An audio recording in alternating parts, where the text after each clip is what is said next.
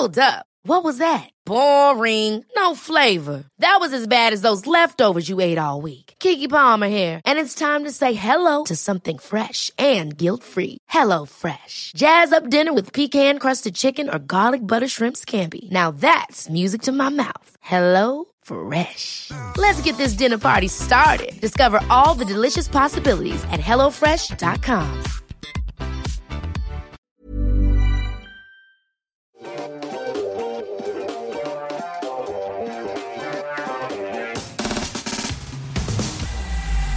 tous et bienvenue dans Underscore, votre émission préférée comme tous les mercredis à 20h pétante. On est méga à l'heure. Je suis très très fier. Euh, J'ai le plaisir aujourd'hui euh, de recevoir des invités de marque. Simon, Ouais. Ça fait une éternité que je t'ai pas vu. Ouais, c'est vrai. La dernière fois, c'est ce qu'on disait tout à l'heure, c'était à Vivatech. il y a Vivatech. Deux, trois ans, un truc comme Il y ça. trois ans. On a, il y a un, un truc qui fait qu'on se voit toutes les Vivatech. C'est c'est ça, c'est la C'est. Atarit, ça fait ancien C'est combattant. c'est vrai que c'est en ce moment. J'ai vu Léo qui Exactement. Très étrange. Et Alexandre Archambault, Bonsoir. pour ceux qui ne le connaissent pas, il est avocat. Ça arrive à des gens bien.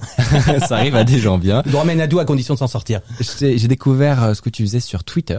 Ouais. où tu es le plus actif et où tu commandes plein de choses sur l'actualité, etc.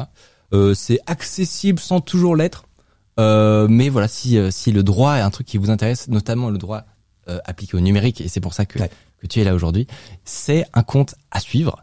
Et Simon, euh, vous savez euh, sûrement qui c'est déjà, bien sûr. Arrête, je vais rougir. Ah, mais euh, mais si c'est pas le cas, allez voir sa chaîne YouTube. Euh, tu comment on peut décrire ce que tu fais Même moi, je sais pas. Franchement, même moi, je sais pas. dis, moi je t'ai découvert. Tu t'appelais même pas encore Simon. Ouais, c'était le jeu vidéo. tu t'appelais le jeu vidéal. Ouais, ça date, hein. Non, mais ouais, en gros, je parle de euh, société, questions de société, un peu de, de, de réflexion sur le futur, euh, technologique vite fait aussi. Est-ce que on peut dire que t'es un peu le Wired euh, Ah, français ouais, mais en même temps, un article sur deux, je le trouve passionnant. Je me dis putain, ça, un jour j'en ferai une vidéo. Donc ouais, je suis ah, ok, c'est un peu la même ligne éditoriale que Wired, c'est vrai. Bah non, c'est trop bien. Donc c'est tout. euh, si vous si vous pouvez aller, vous pouvez aller voir, c'est tous les sujets liés euh, Black Mirror du futur, euh, Mm. euh, les, les dérives de numérique. J'ai vu ta dernière vidéo, c'est sur le deep learning par Le, exemple. ouais, le père du deep learning, ouais, celui qui a, qui a participé à créer le deep learning et pendant 40 ans, euh, toute, sa communauté lui chiait dessus et à la fin ils ont fait tu vas devenir riche en fait. C'était pas si mal. Et donc vous avez la confirmation que c'est la vraie voix de Simon Piège dans ses vidéos. Ouais, ouais, ouais, ouais, c'est effectivement. tu fais pas semblant. Mais c'est, je connais toi et Anonymal où tout le monde dit tout le temps que vous faites des Après- fausses voix. après, Et alors qu'en fait c'est faux. Après, non, ouais, alors Anonymal, c'est quand même abusé parce que lui, il a vraiment une voix de quadruple daron, je veux dire. mais après, après, moi, il y a la voix où je te parle en tant que pote comme ça, puis il y a aussi la voix des vidéos, tu vois, c'est, il y a une légère différence, mais Ouais. euh, voilà. Tu te, tu te virilises. Exactement. Je vous préviens, on a un programme chargé. Euh, donc on va parler de plein plein de choses liées aux réseaux sociaux, aux enjeux légaux aussi autour des réseaux sociaux. C'est pour ça qu'on a souhaité inviter un avocat. Euh, donc on va pouvoir parler de ça et des communautés. Euh, donc euh, donc voilà, je vous préviens, ça va être très chargé. Comme d'habitude, on n'est pas forcément euh, le plus euh, à l'heure au terme de préparation. Donc euh, et en plus, vous, comme vous voyez le petit Gabin là, est-ce que vous savez qui, qui est Gabin? Ouais, ouais, le petit bot. Toi, tu sais qui Mhm. c'est? Bah ça y est, tu viens de me l'apprendre. ah, Gabin, c'est le robot en fait derrière le- la régie. C'est-à-dire que les changements de, de caméra là que vous voyez, enfin que tu vois, euh, ils sont faits par un petit robot en fait, ils sont automatisés. Donc euh, voilà, on développe un logiciel en fait qui euh, petit à petit euh, euh, améliore cette émission euh, continuellement. Et il se trouve Ah oui. que voilà, Trop lourd ce plan. voilà, il, On n'est pas chez Micode pour rien, je te le dis. hein. non, non, mais c'est euh, c'est tout le concept de cette émission, c'est que Ah, elle euh, elle se sert euh. Incroyable, ça fonctionne. Euh, elle se sert de comme prétexte de de ce logiciel-là qu'on développe pour créer du contenu sur la propre émission. C'est hyper méta. Euh, on adore. Et donc tout ça pour dire que on a fait des changements euh, littéralement cet après-midi. On a push des trucs en production comme on dit une heure avant, ce qui est très peu conseillé, mais c'est pas grave. Comme on est sur Twitch, on s'autorise des choses. Donc à tout moment ça plante. Euh, ce qui se passe dans ce cas-là, et c'est déjà arrivé, hein, je ne mens pas, je me lève, je vous laisse parler, raconter des choses, Ah, parfait. et moi je me barre et je vais fixer les bugs. C'était voilà, En c'est gros, déjà en arrivé. gros, on a 5 minutes Voilà, pour faire urgence. C'est ça, je vois très bien. ça. Si tu me veux du mal, tu auras l'antenne rien que pour toi. Vivement que ça plante.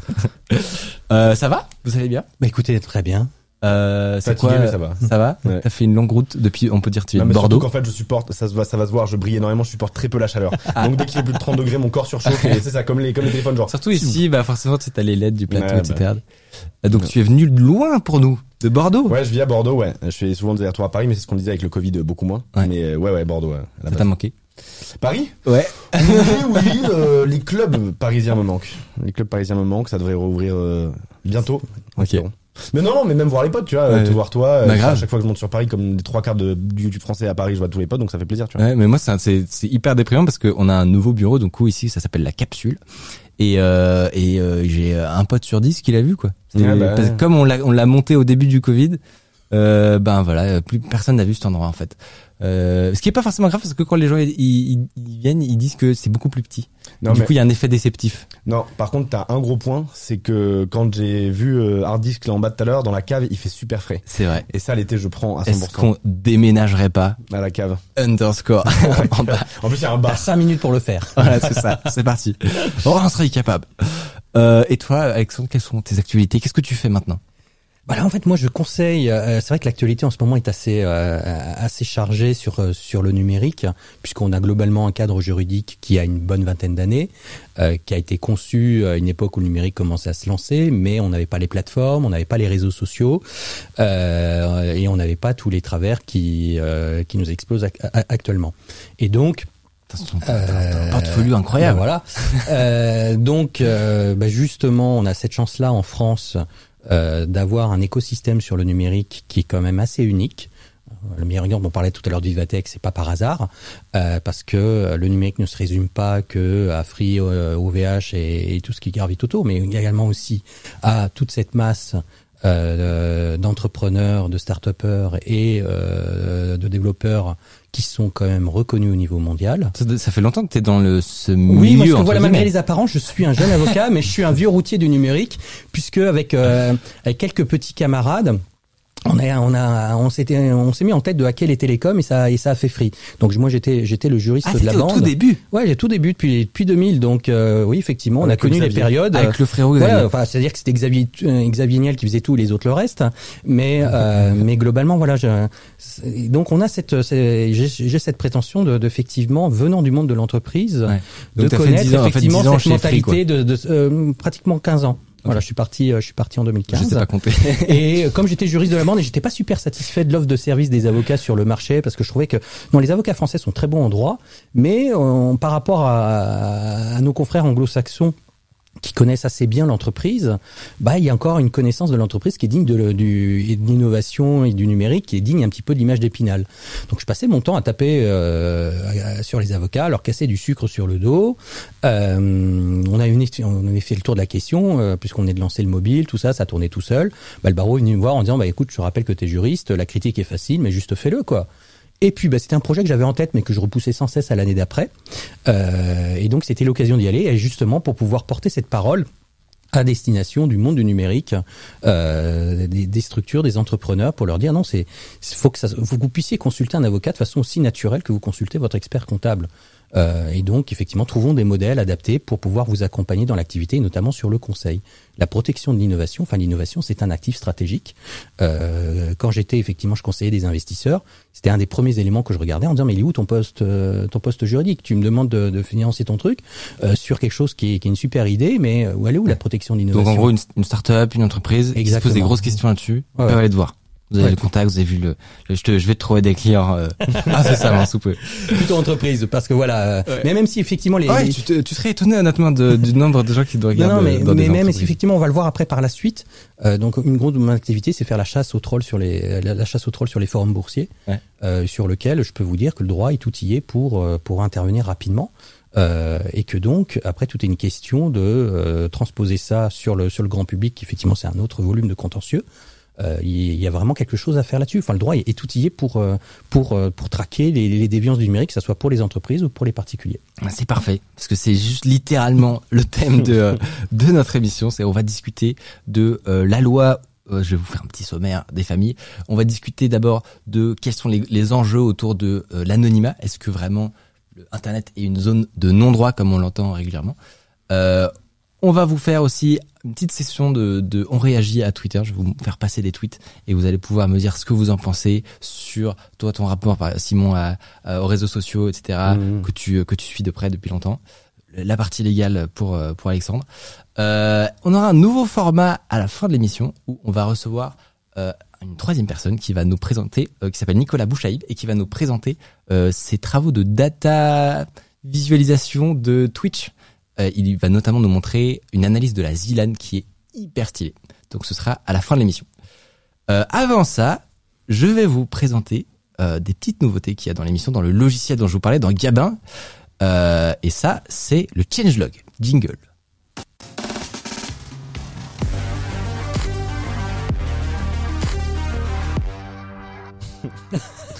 Vous l'avez vu, c'est la première étape de ce jingle. D'ailleurs, il faut qu'on pense à quand il y a Gabin qui s'affiche en même temps que le jingle. Ça, bon, bref, ce sera pour un patch.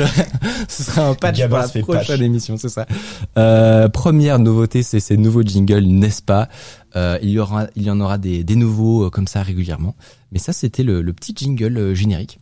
Euh, voilà quoi, dans le thème de l'émission. On reste, on reste Non, la sur. est cool, hein. T'aimes bien? Ouais, carrément. C'est vraiment stylé ce que vous avez fait. Bah on fait des des euh, je vais je vais me faire insulter par mon graphisme mais on fait des rectangles avec des ronds et des et des vitres Ouais, mais c'est très bien.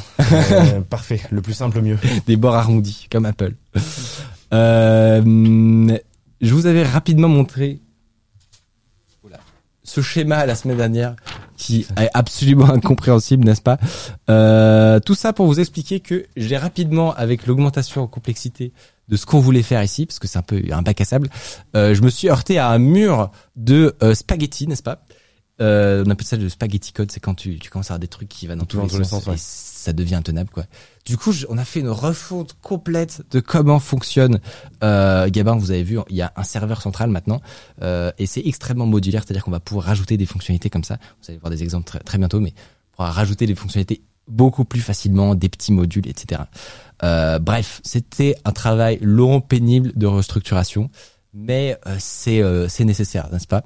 Je sais pas si euh, tu étais proche des équipes de développement, mais mais tu connaîtras certainement euh, ces épisodes. Et donc, ça m'a permis de rajouter quelques petits clients. Donc, vous connaissez euh, El Famoso Gabin qui nous explique ce qu'il est en train de faire. Il y a des nouveaux modules qui sont arrivés, notamment le plus important. Ouvrez bien grand vos oreilles.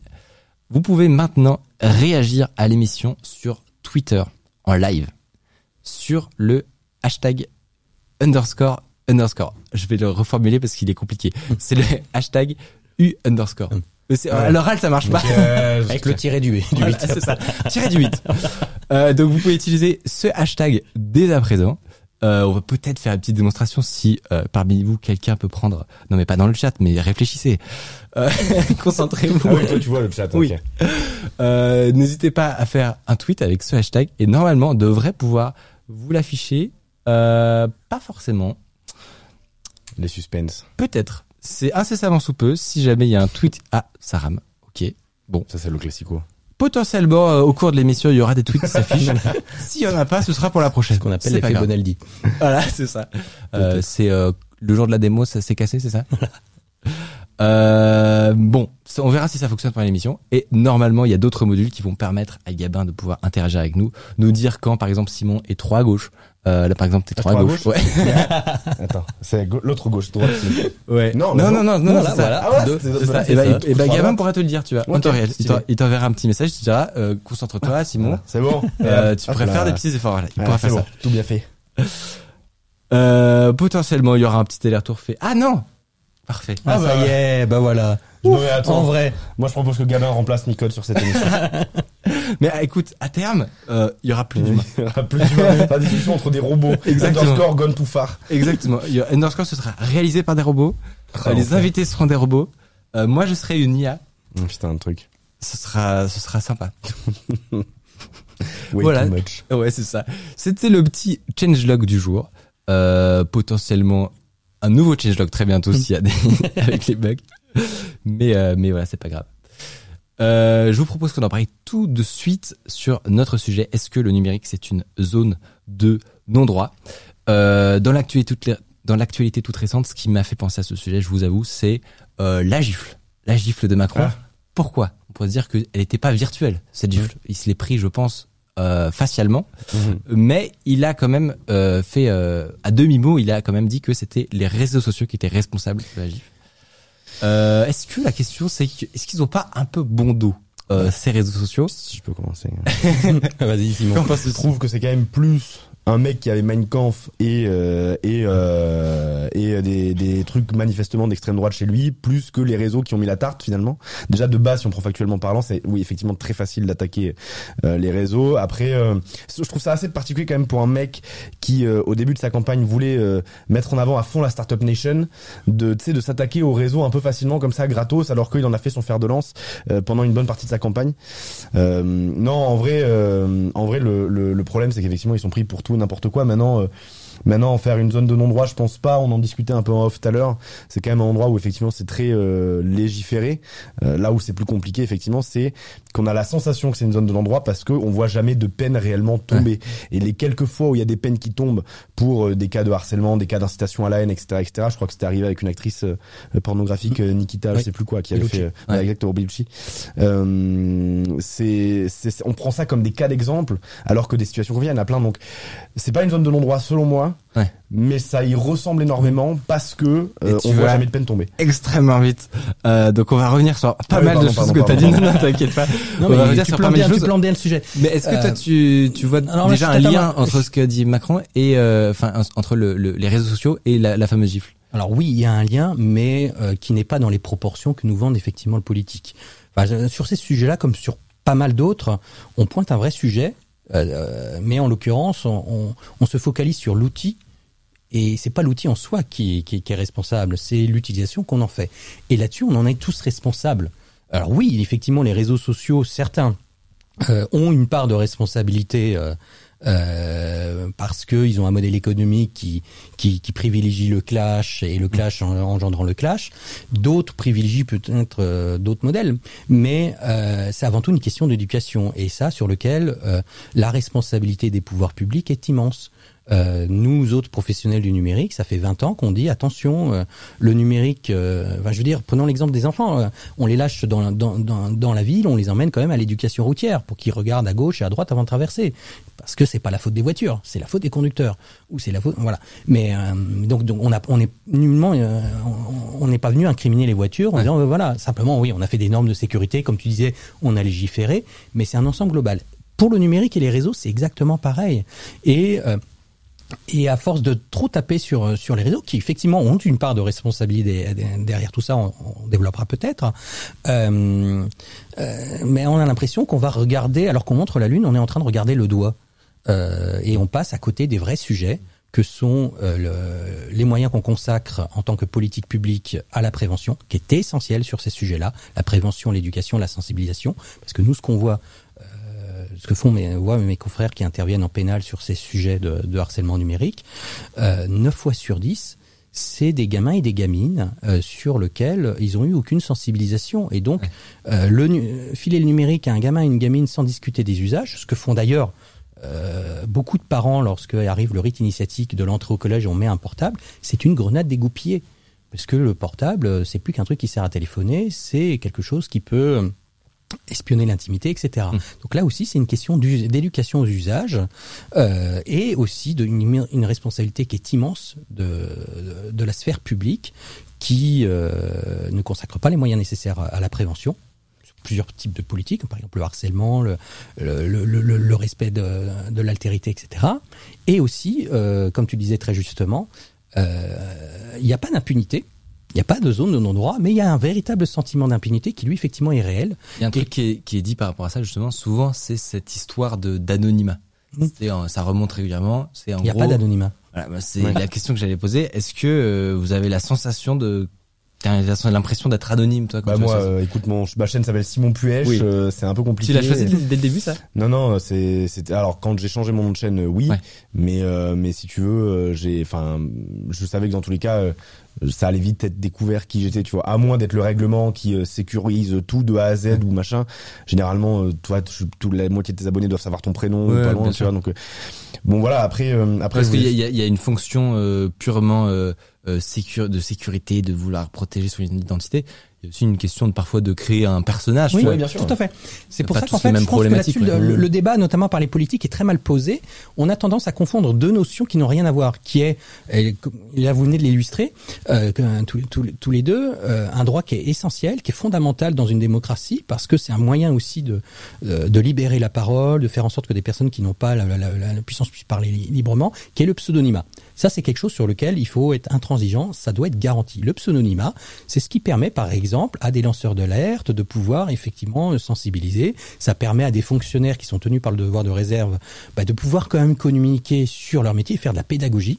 Euh, on voit que par exemple, euh, euh, notamment chez les policiers, chez, chez les membres des forces armées, si on était encore à l'ancienne, ça serait pas possible.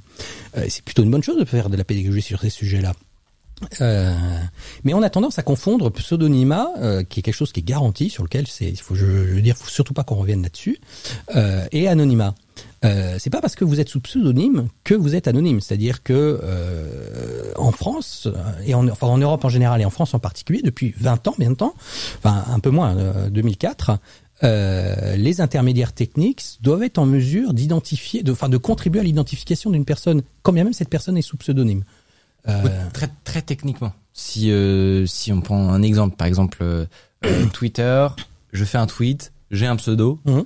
donc euh, c'est ce que quelqu'un pourrait dire euh, qui connaît pas forcément le sujet, il pourrait dire que je suis anonyme puisque on peut pas Exactement. voir mon nom. Euh, Qu'est-ce qui se passe très techniquement dans les coulisses pour permettre ce, ce non anonymat du coup? Ah bah alors déjà techniquement, euh, si tu ouvres un compte Twitter même sous un pseudo, bon, déjà d'une part t'es pas obligé de donner ton identité euh, réelle, c'est plutôt une bonne chose. T'as l'IP, j'imagine. Voilà, c'est-à-dire que euh, bah déjà si tu ouvres un compte, euh, ils vont te demander un, ton numéro de téléphone pour t'envoyer le code de vérification. Ouais. Donc si tu rentres un faux, un faux numéro, euh, ça sera quelqu'un d'autre qui recevra le code de vérification. Alors peut-être, je dis pas que c'est impossible, mais ça, ça complique un, un- un peu le truc et donc résultat tu pourras pas euh, euh, verrouiller, enfin tu pourras pas activer ton compte. Donc très vite tu vas plus pouvoir euh, poster. Autre élément aussi, la loi impose en Europe et en France à ce que toute personne qui publie du contenu, et du contenu c'est un tweet, c'est un like sur Facebook, c'est ce genre de choses, euh, doivent conserver les données techniques. Les données techniques, c'est l'adresse IP. Euh, et l'adresse IP, par définition, elle est unique. C'est comme une plaque d'immatriculation euh, sur sur Internet, c'est-à-dire c'est le même principe que pour les voitures. C'est-à-dire que j'ai pas mon nom de famille sur ma voiture. Par contre, si j'ai le pied un peu lourd, je me fais flasher. Dix jours après, je reçois je reçois la petite photo. Et donc j'ai mon mon, enfin, mon- pseudonymat qui est garanti via la, la plaque d'immatriculation. J'ai pas besoin de mettre mon identité réelle. Ouais. C'est mon droit le plus élémentaire. Par contre, si je fais des bêtises avec, on me retrouve. Sur le numérique, c'est exactement ça. T'as as mentionné deux trucs intéressants, c'est le l'IP et le numéro de téléphone.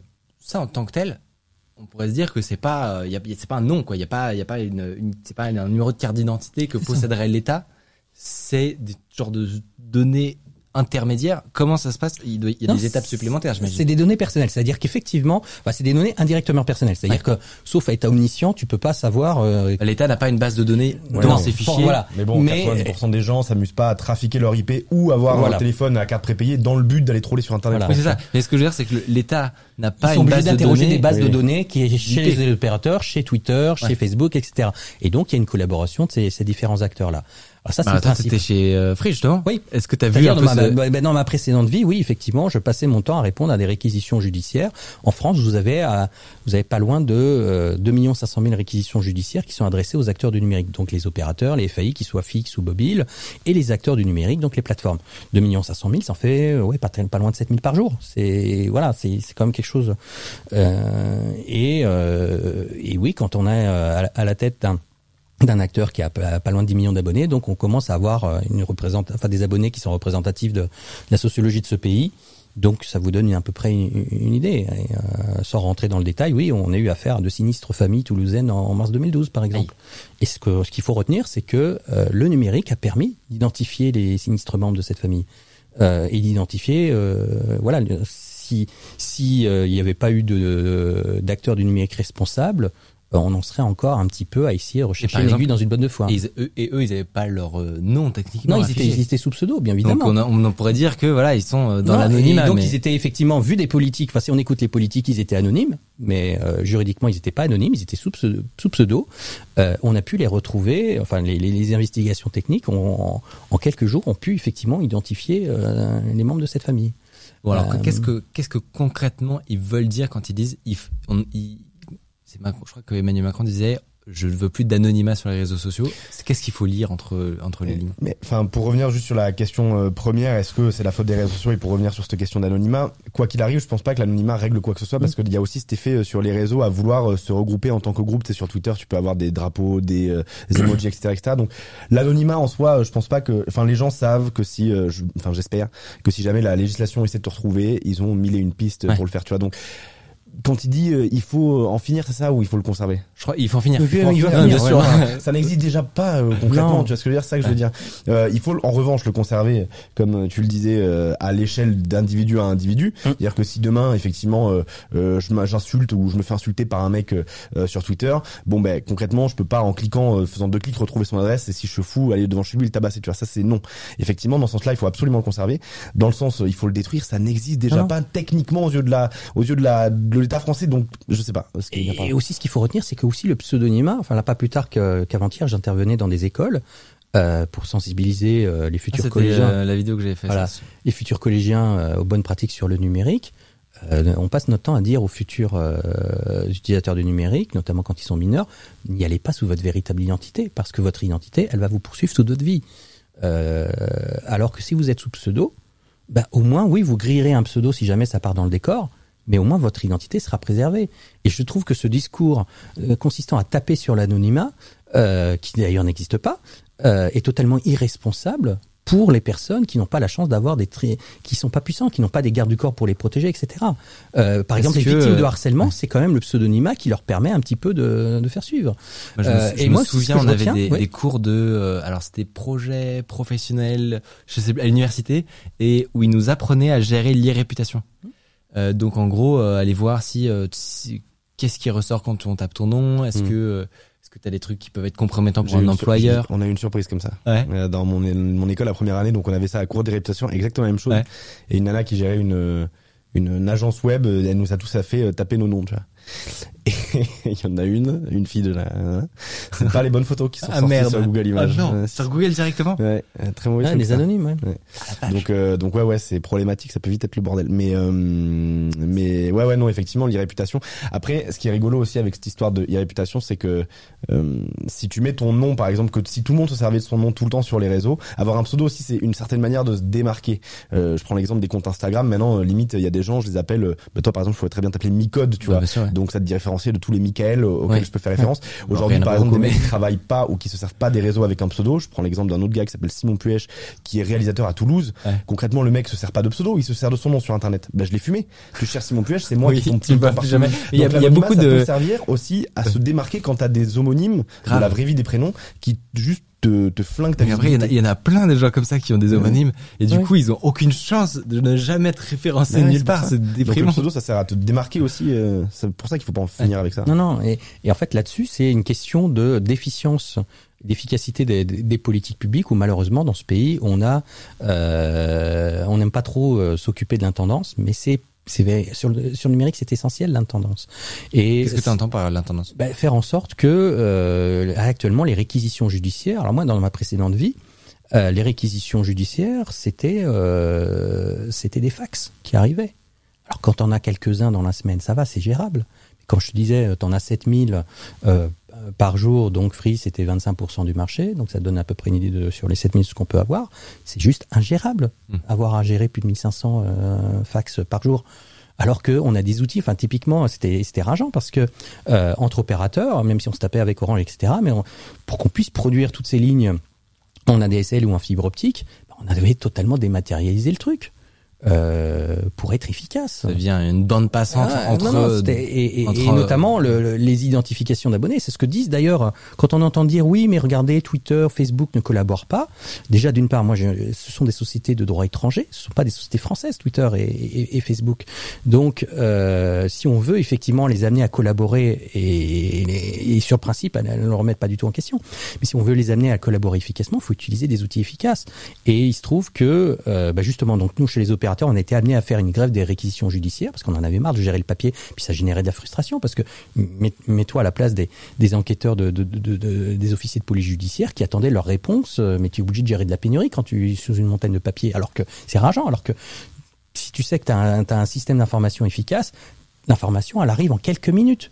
Tu passes de plusieurs semaines à quelques minutes. Je trouve ça, je trouve ça hyper intéressant que tu aies un, les, un peu les insights qui se passent là-dessus, mmh. parce que moi, je, enfin, je, je, je suis, euh, on dire, euh, initié à ces, à ces problématiques-là, mais on sait jamais trop ce qui vraiment à quoi ça ressemble le au jour le jour quoi. Est-ce que tu pourrais nous faire le, le, le schéma de euh, moi si je signale un tweet par exemple où dessus il y a du contenu euh, on va dire illégal, mmh qu'est-ce qui se passe euh, je, je, le signale à l'État déjà, je le signale à la plateforme, et après c'est quoi le chemin étape par étape pour à la fin qu'il y ait peut-être une condamnation? C'est la maison qui rend fou, quoi, et le formulaire à 38 bis. Euh, en tout cas, quand c'est la France, c'est ça qui est dramatique. Enfin, on en, on en, rigole, mais moi je me mets à la place des victimes, c'est tout sauf parce que ce que les victimes retiennent, euh, notamment les jeunes filles qui se font harceler en ligne, c'est euh, bah il y a c'est une impunité et, euh, et l'État ne fait rien. Enfin voilà, enfin où les plateformes ne font rien. Enfin, alors qu'on est euh, sur une somme d'inefficacité. Enfin, pour revenir à ta question, alors si tu es confronté à du contenu qui est, qui, qui est illicite, à deux façons. Soit tu le signales à la plateforme, ou soit tu le signales euh, à une plateforme qui s'appelle Pharos, qui est, qui, est, gérée par le ministère de l'Intérieur, qui permet effectivement de centraliser. C'est nouveau ça, ouais. Je te vois. Euh... J'ai jamais entendu parler de ça, moi. C'est nouveau, ouais. voilà, bah donc tu vois, globalement les pouvoirs publics euh, ont un outil, mais ne sont pas super doués pour le marketing là-dessus. Alors que sur d'autres sujets, je pense notamment à la vaccination. Quand on voit les dernières vidéos, il y a quand même des choses assez sympathiques. Il faudrait que quelqu'un mette une gifle à Flarousse. L'État, l'État malheureusement sur ces sujets, enfin je veux dire la justice, le droit, c'est un fondement d'une, euh, c'est un pilier d'une démocratie. C'est quelque chose qui, on fait du droit euh, chaque jour sans s'en rendre compte. Et, et, et la justice. Pharos, euh, ou alors euh, signalement de la plateforme. C'est quoi la bah, différence L'avantage de Pharos, non, c'est que déjà d'une part, euh, ce sont des policiers et des gendarmes qui sont euh, spécifiquement formés au contenu numérique. Ouais qui ont la connaissance du droit français et donc ils vont pouvoir l'apprécier par rapport au contexte. Là où Twitter, si on prend Twitter par exemple, Twitter, la France, c'est 2 ou 3% de ses utilisateurs. Donc dit autrement, Twitter, euh, même peut-être un peu moins, quoi, non Je sais pas. Bah, et, et, et, Twitter est présent dans, dans, dans 100, 150, 160 pays. Donc autant dire que c'est enfin la France ou même si effectivement c'est un pays euh, euh, le phare de la liberté tout ce que tu veux mais c'est pas nécessairement le, le, le, centre de gravité Twitter. Et donc euh, bah tu vois et en plus accessoirement c'est pas un des meilleurs acteurs par rapport à d'autres en matière de modération et d'analyse des contenus. Ah bon je voilà. Twitter comment ça c'est fou ça. Non mais voilà parce que là aussi peut-être qu'on reviendra mais la modération chez ces acteurs là comme le modèle économique bah, il, il est ce qu'il est c'est euh, c'est pas voilà, il n'y a pas il y a pas vraiment d'efficacité où on a tendance à faire confiance un peu trop euh, un excès de confiance dans des outils automatiques qui effectivement sont peut-être très doués sur certains sujets euh, mais qui euh, n'ont pas la finesse d'analyse liée au contexte. Donc ce qui fait que ça explique pourquoi J'ai une question pour venir ça. Du coup, selon toi, parce que maintenant que j'apprends l'existence de Pharos là, euh, on parlait de, enfin quand j'ai été un peu vite euh, au début, on parlait du fait qu'il y a un sentiment d'impunité qui vient du fait que si jamais tu vas voir des policiers et tu leur dis voilà je me fais harceler hein, sur internet, ils vont te dire euh, vous êtes vous l'avez un peu cherché là, vous l'avez un peu provoqué. Au-delà de ça, même je pense que pas forcément partout, mais ils vont commencer ou en tout cas maintenant ils disent et j'ai encore lu un truc de Marie Coulès, c'est une Instagrammeuse slash YouTubeuse qui en parlait tout à l'heure sur Instagram. Il y a un sentiment de, enfin ils vont te dire ok vous voulez qu'on fasse quoi? Donc est-ce que selon toi aujourd'hui c'est plus intéressant quand tu es dans un, une situation de harcèlement insupportable d'aller voir des policiers qui allez, t'as peut-être 20% de chances qu'ils te disent ok on va essayer de faire un truc ou de euh, de bombarder sur Pharos. C'est quoi le plus le non, parce qu'en fait voilà avec le plus de résultats c'est quoi Non, Pharos Pharos n'est pas là pour régler des cas individuels. Ah. Et voilà, Pharos est là pour euh, c'est en fait un immense thermomètre sur des cas euh, très problématiques qui peuvent devenir viraux. Euh, typiquement une vidéo d'un viol qui, qui se balade où tout le monde euh, voilà c'est à dire qu'il y, a sur les réseaux comme ailleurs il y a un effet de voyeurisme il y a beaucoup de gens qui se scandalisent contre la vidéo mais qui retrouvent rien de plus intelligent que de la, la balance et contribuant à l'aggravation du préjudice de la victime. Mettez-vous à la place de la victime même si effectivement les gens au départ euh, se scandalisent à juste titre de ce qui lui arrive mais elle a peut-être pas nécessairement envie de voir ces images dégradantes continuer à circuler. Donc Pharos effectivement est là pour pouvoir euh, centraliser tout ça et ils ont un canal direct avec les avec les plateformes pour dire bah, écoute tu retires. Ouais. Ok. Mais une fois qu'on a dit ça, ah, bah, des cas là, euh, non, c'est assez euh, beaucoup plus fréquent qu'on ne le pense, hein, notamment sur euh, sur sur Twitter. Alors sur non, je parle pas de, des cas en eux-mêmes, mm. mais je parle du des euh, des résultats qu'obtiennent qu'obtient le. Voilà. Le, quand c'est Pharos, euh, quand, gros, quand c'est Pharos et qu'ils voient quand c'est Pharos et quand, ils ont quand ils ont qualifié, enfin généralement quand ils envoient aux plateformes, mais ouais. voilà, il faut qu'ils envoient aux plateformes. Alors après, le problème, c'est que là aussi, Pharos peut se faire hacker. Euh, puisque euh, une nouvelle fois, c'est sans fin. Euh, oui, c'est sans fin cette histoire parce que euh, on le voit très bien, comme c'est déjà le cas sur Twitter, où il y a une grande partie de raids numériques, c'est on fait des vraies fausses, enfin des campagnes de signalement massif pour parce que comme ça, ça va Ah, affoler oui. les algorithmes et qui donc, euh, voyant un afflux de signalements, vont dire oh là s'il y a des signalements, ça veut dire que c'est un méchant, donc pouf, je, ré- je, je, je, je, je suspends et puis s'il râle, je regarderai. Ah. Euh, et Pharos, c'est un peu ça. Des fois, des fois, Pharos se fait hacker avec euh, euh, des signalements euh, pour des gens qui se prennent le bec pour quelque chose qui, de mon point de vue, relève plutôt de, de l'abus de la liberté d'expression, mais qui ne relève pas des cas de manifestement illicite. Mais du coup, si, euh, si Pharos ne peut pas servir euh, dans des cas individuels en mode, euh, ben voilà, il y a lui qui marcelle depuis euh, trois, Mhm. trois semaines, je, je signale tous ces tweets à Pharos. Est-ce que ça sert vraiment à quoi que ce soit? Parce que je prends l'exemple, tu citais euh, des vidéos de viol, là, il y a Mhm. pas longtemps sur TikTok, euh, il y a une gamine qui s'est fait décapiter, Ça. ça. a de ouf tourné. Euh, les plateformes sont quand même, effectivement, si elles ont du mal à réagir sur tout, les trucs vraiment hardcore à base de meurtre, euh, suicide, euh, Ça viol met, ça combien de temps, par exemple La vidéo de, du, du, de la cette tranchée là, en quelques heures, ça avait dégagé. Parce que ça a été Mais viral. long, hein, quelques heures. Ouais, mais oui, mais je veux dire, est-ce que ça serait pas encore plus long Ouais. si Pharos voit un pic, Pharos va voir TikTok, fait coucou TikTok, Ouais. tu vois Donc je me dis, en fait, si Pharos ne peut pas servir aucun individuel, est-ce que ça sert tout court en fait? Parce que les plateformes, elles ont quand même, même si elles, sont, elles ont euh, tellement de trucs à gérer, elles ont quand même pas que ça à faire que d'avoir des vidéos de viol qui traînent pendant trois mais- heures, tu vois. Voilà, clairement, oui, c'était effectivement, enfin, Pharos c'était adapté à l'ancien monde. On voit que globalement, il faut qu'on adapte ça à la marge. Enfin, déjà, d'une part, Pharos, c'est pas un truc qui tourne 24 heures sur 24. Eh, oui. J'adore ce truc. Oui. Ah ouais, donc euh, ouais, non, mais vas-y, Non, enfin, je, non, l'argent non, quoi. ça va passer à 24 heures sur 24, mais euh, ils ont J'adore. c'est infernal. Ça y est, non, mais justement parce que effectivement les réseaux euh, tournent la nuit, quoi. Enfin, voilà. Mmh, bah oui. Mais ça, ils ont enfin percuté qu'il fallait que ça tourne 24 heures sur 24, mais on n'est pas encore au rendez-vous euh, en termes de staffing euh, là- là-dessus. Enfin, il y a un véritable problème de moyens consacrés à, à- à l'action de la, à la sphère publique là-dessus. Euh, pour reprendre ton cas, bah oui, j'en- j'entends très bien. Enfin, euh, sur euh, sur ce sentiment d'impunité, mais on est le pays en Europe qui consacre ramener à l'habitant euh, le moins sa justice. Euh, depuis plusieurs décennies, c'est pas nouveau, c'est depuis plusieurs Tu, décennies. tu nous en as parlé un petit Ouais. peu avant, mais c'est que tu peux nous donner des chiffres C'est un véritable scandale. C'est-à-dire que euh, un exemple, le, le Trésor dans le cadre euh, Trésor public dans le cadre des Gilets jaunes, c'est livré à l'exercice de pédagogie. C'est plutôt une bonne chose de dire bah tiens voilà euh, pour 100 euros d'argent public combien part la justice, enfin combien vont dans les services publics. Bah, pour la justice, ils ont été obligés de mettre, ça vous donne une idée, ils ont été obligés de mettre l'échelle à 1000 euros. Ça veut dire que pour la justice, euh, pour 1000 euros d'argent public, il y a 4 euros qui vont à la justice en intégrant les prisons. C'est-à-dire 40 centimes si c'est si- sur une base 100. C'est-à-dire la justice au sens large, c'est-à-dire aussi la justice, c'est pas que des gens et des juges, hein, c'est aussi les enquêteurs en amont pour enquêter. euh, vite, rapidement et, et- et de façon fiable. C'est aussi un suivi euh, socio-judiciaire pour ceux qui sont condamnés. Parce que le but du jeu, c'est euh, pas que les gens terminent euh, toute leur vie en prison, mais qu'ils puissent en sortir et de préférence soigner sans qu'on ait de récidive. On a un taux de récidive qui est dix fois supérieur aux pays qui mettent le paquet dans leur justice pour la formation, le suivi euh, sociologique. Tu peux nous donner des, des justement des des- d'autres chiffres qui sur d'autres Bah, pays? par exemple, euh, si on ramène ça à l'habitant, euh, on a coutume effectivement de bien comparer la France à l'Allemagne. On est bien, notamment sur le numérique, ce genre de choses, le budget, voilà. Euh, L'Allemagne consacre par habitant pas loin de 140 euros. Enfin, ils sont à 133, 134 Ok. euros sans les prisons. Hein. Euh, là où la France, avec les prisons, euh, est à euh, 60, était à 62 euros, mais on vient de passer à 69. Euh, donc on a le ministre qui dit, ouais, regardez, c'est budget historique. Moi non, je me satisfais pas quand j'entends un ministre dire budget historique. Pour moi, un budget historique, c'est on reviendrait aux Allemands et les Allemands qui sont pas les meilleurs euh, les meilleurs élèves au niveau européen. Les meilleurs élèves, c'est les c'est les, pays scandinaves. Là encore aussi cette approche scandinave de euh, euh, la pédagogie, la réinsertion, c'est un investissement qui est utile, c'est pas une charge. Euh, eux, ils sont à pas loin de 200 euros. Euh, moyennant quoi, oui, là-bas aussi, ils ont des harceleurs, là aussi, ils ont des violeurs, mais moyennant quoi, ils ont un taux de récidive qui est dix fois inférieur au nôtre. Après, on prend souvent les pays scandinaves en, en, en tête pour beaucoup de trucs, mais bon, c'est quand même des pays où c'est compliqué de comparer. Ils sont tellement moins nombreux, ils font tellement plus de bif. C'est quand même, c'est quand même plus, compliqué à comparer, mais effectivement, dans un idéal, c'est souvent eux qu'on prend à raison. oui. Non, ou par exemple, bon, effectivement, les, les États-Unis, mais euh, où euh, là, sur ces sujets-là, on est un vrai, on est un vrai sujet de de- d'efficacité de, la politique publique et sur lequel on est encore à vouloir plaquer des schémas qui datent du XXe siècle en termes d'organisation, alors que le numérique, enfin, euh, le, le long terme, t'es bien placé pour le savoir. Le long terme dans le numérique, c'est dans six mois, quoi. Euh, et Je on est bien placé encore. pour le savoir, mais mes mes robots ils bug donc. euh, Voilà.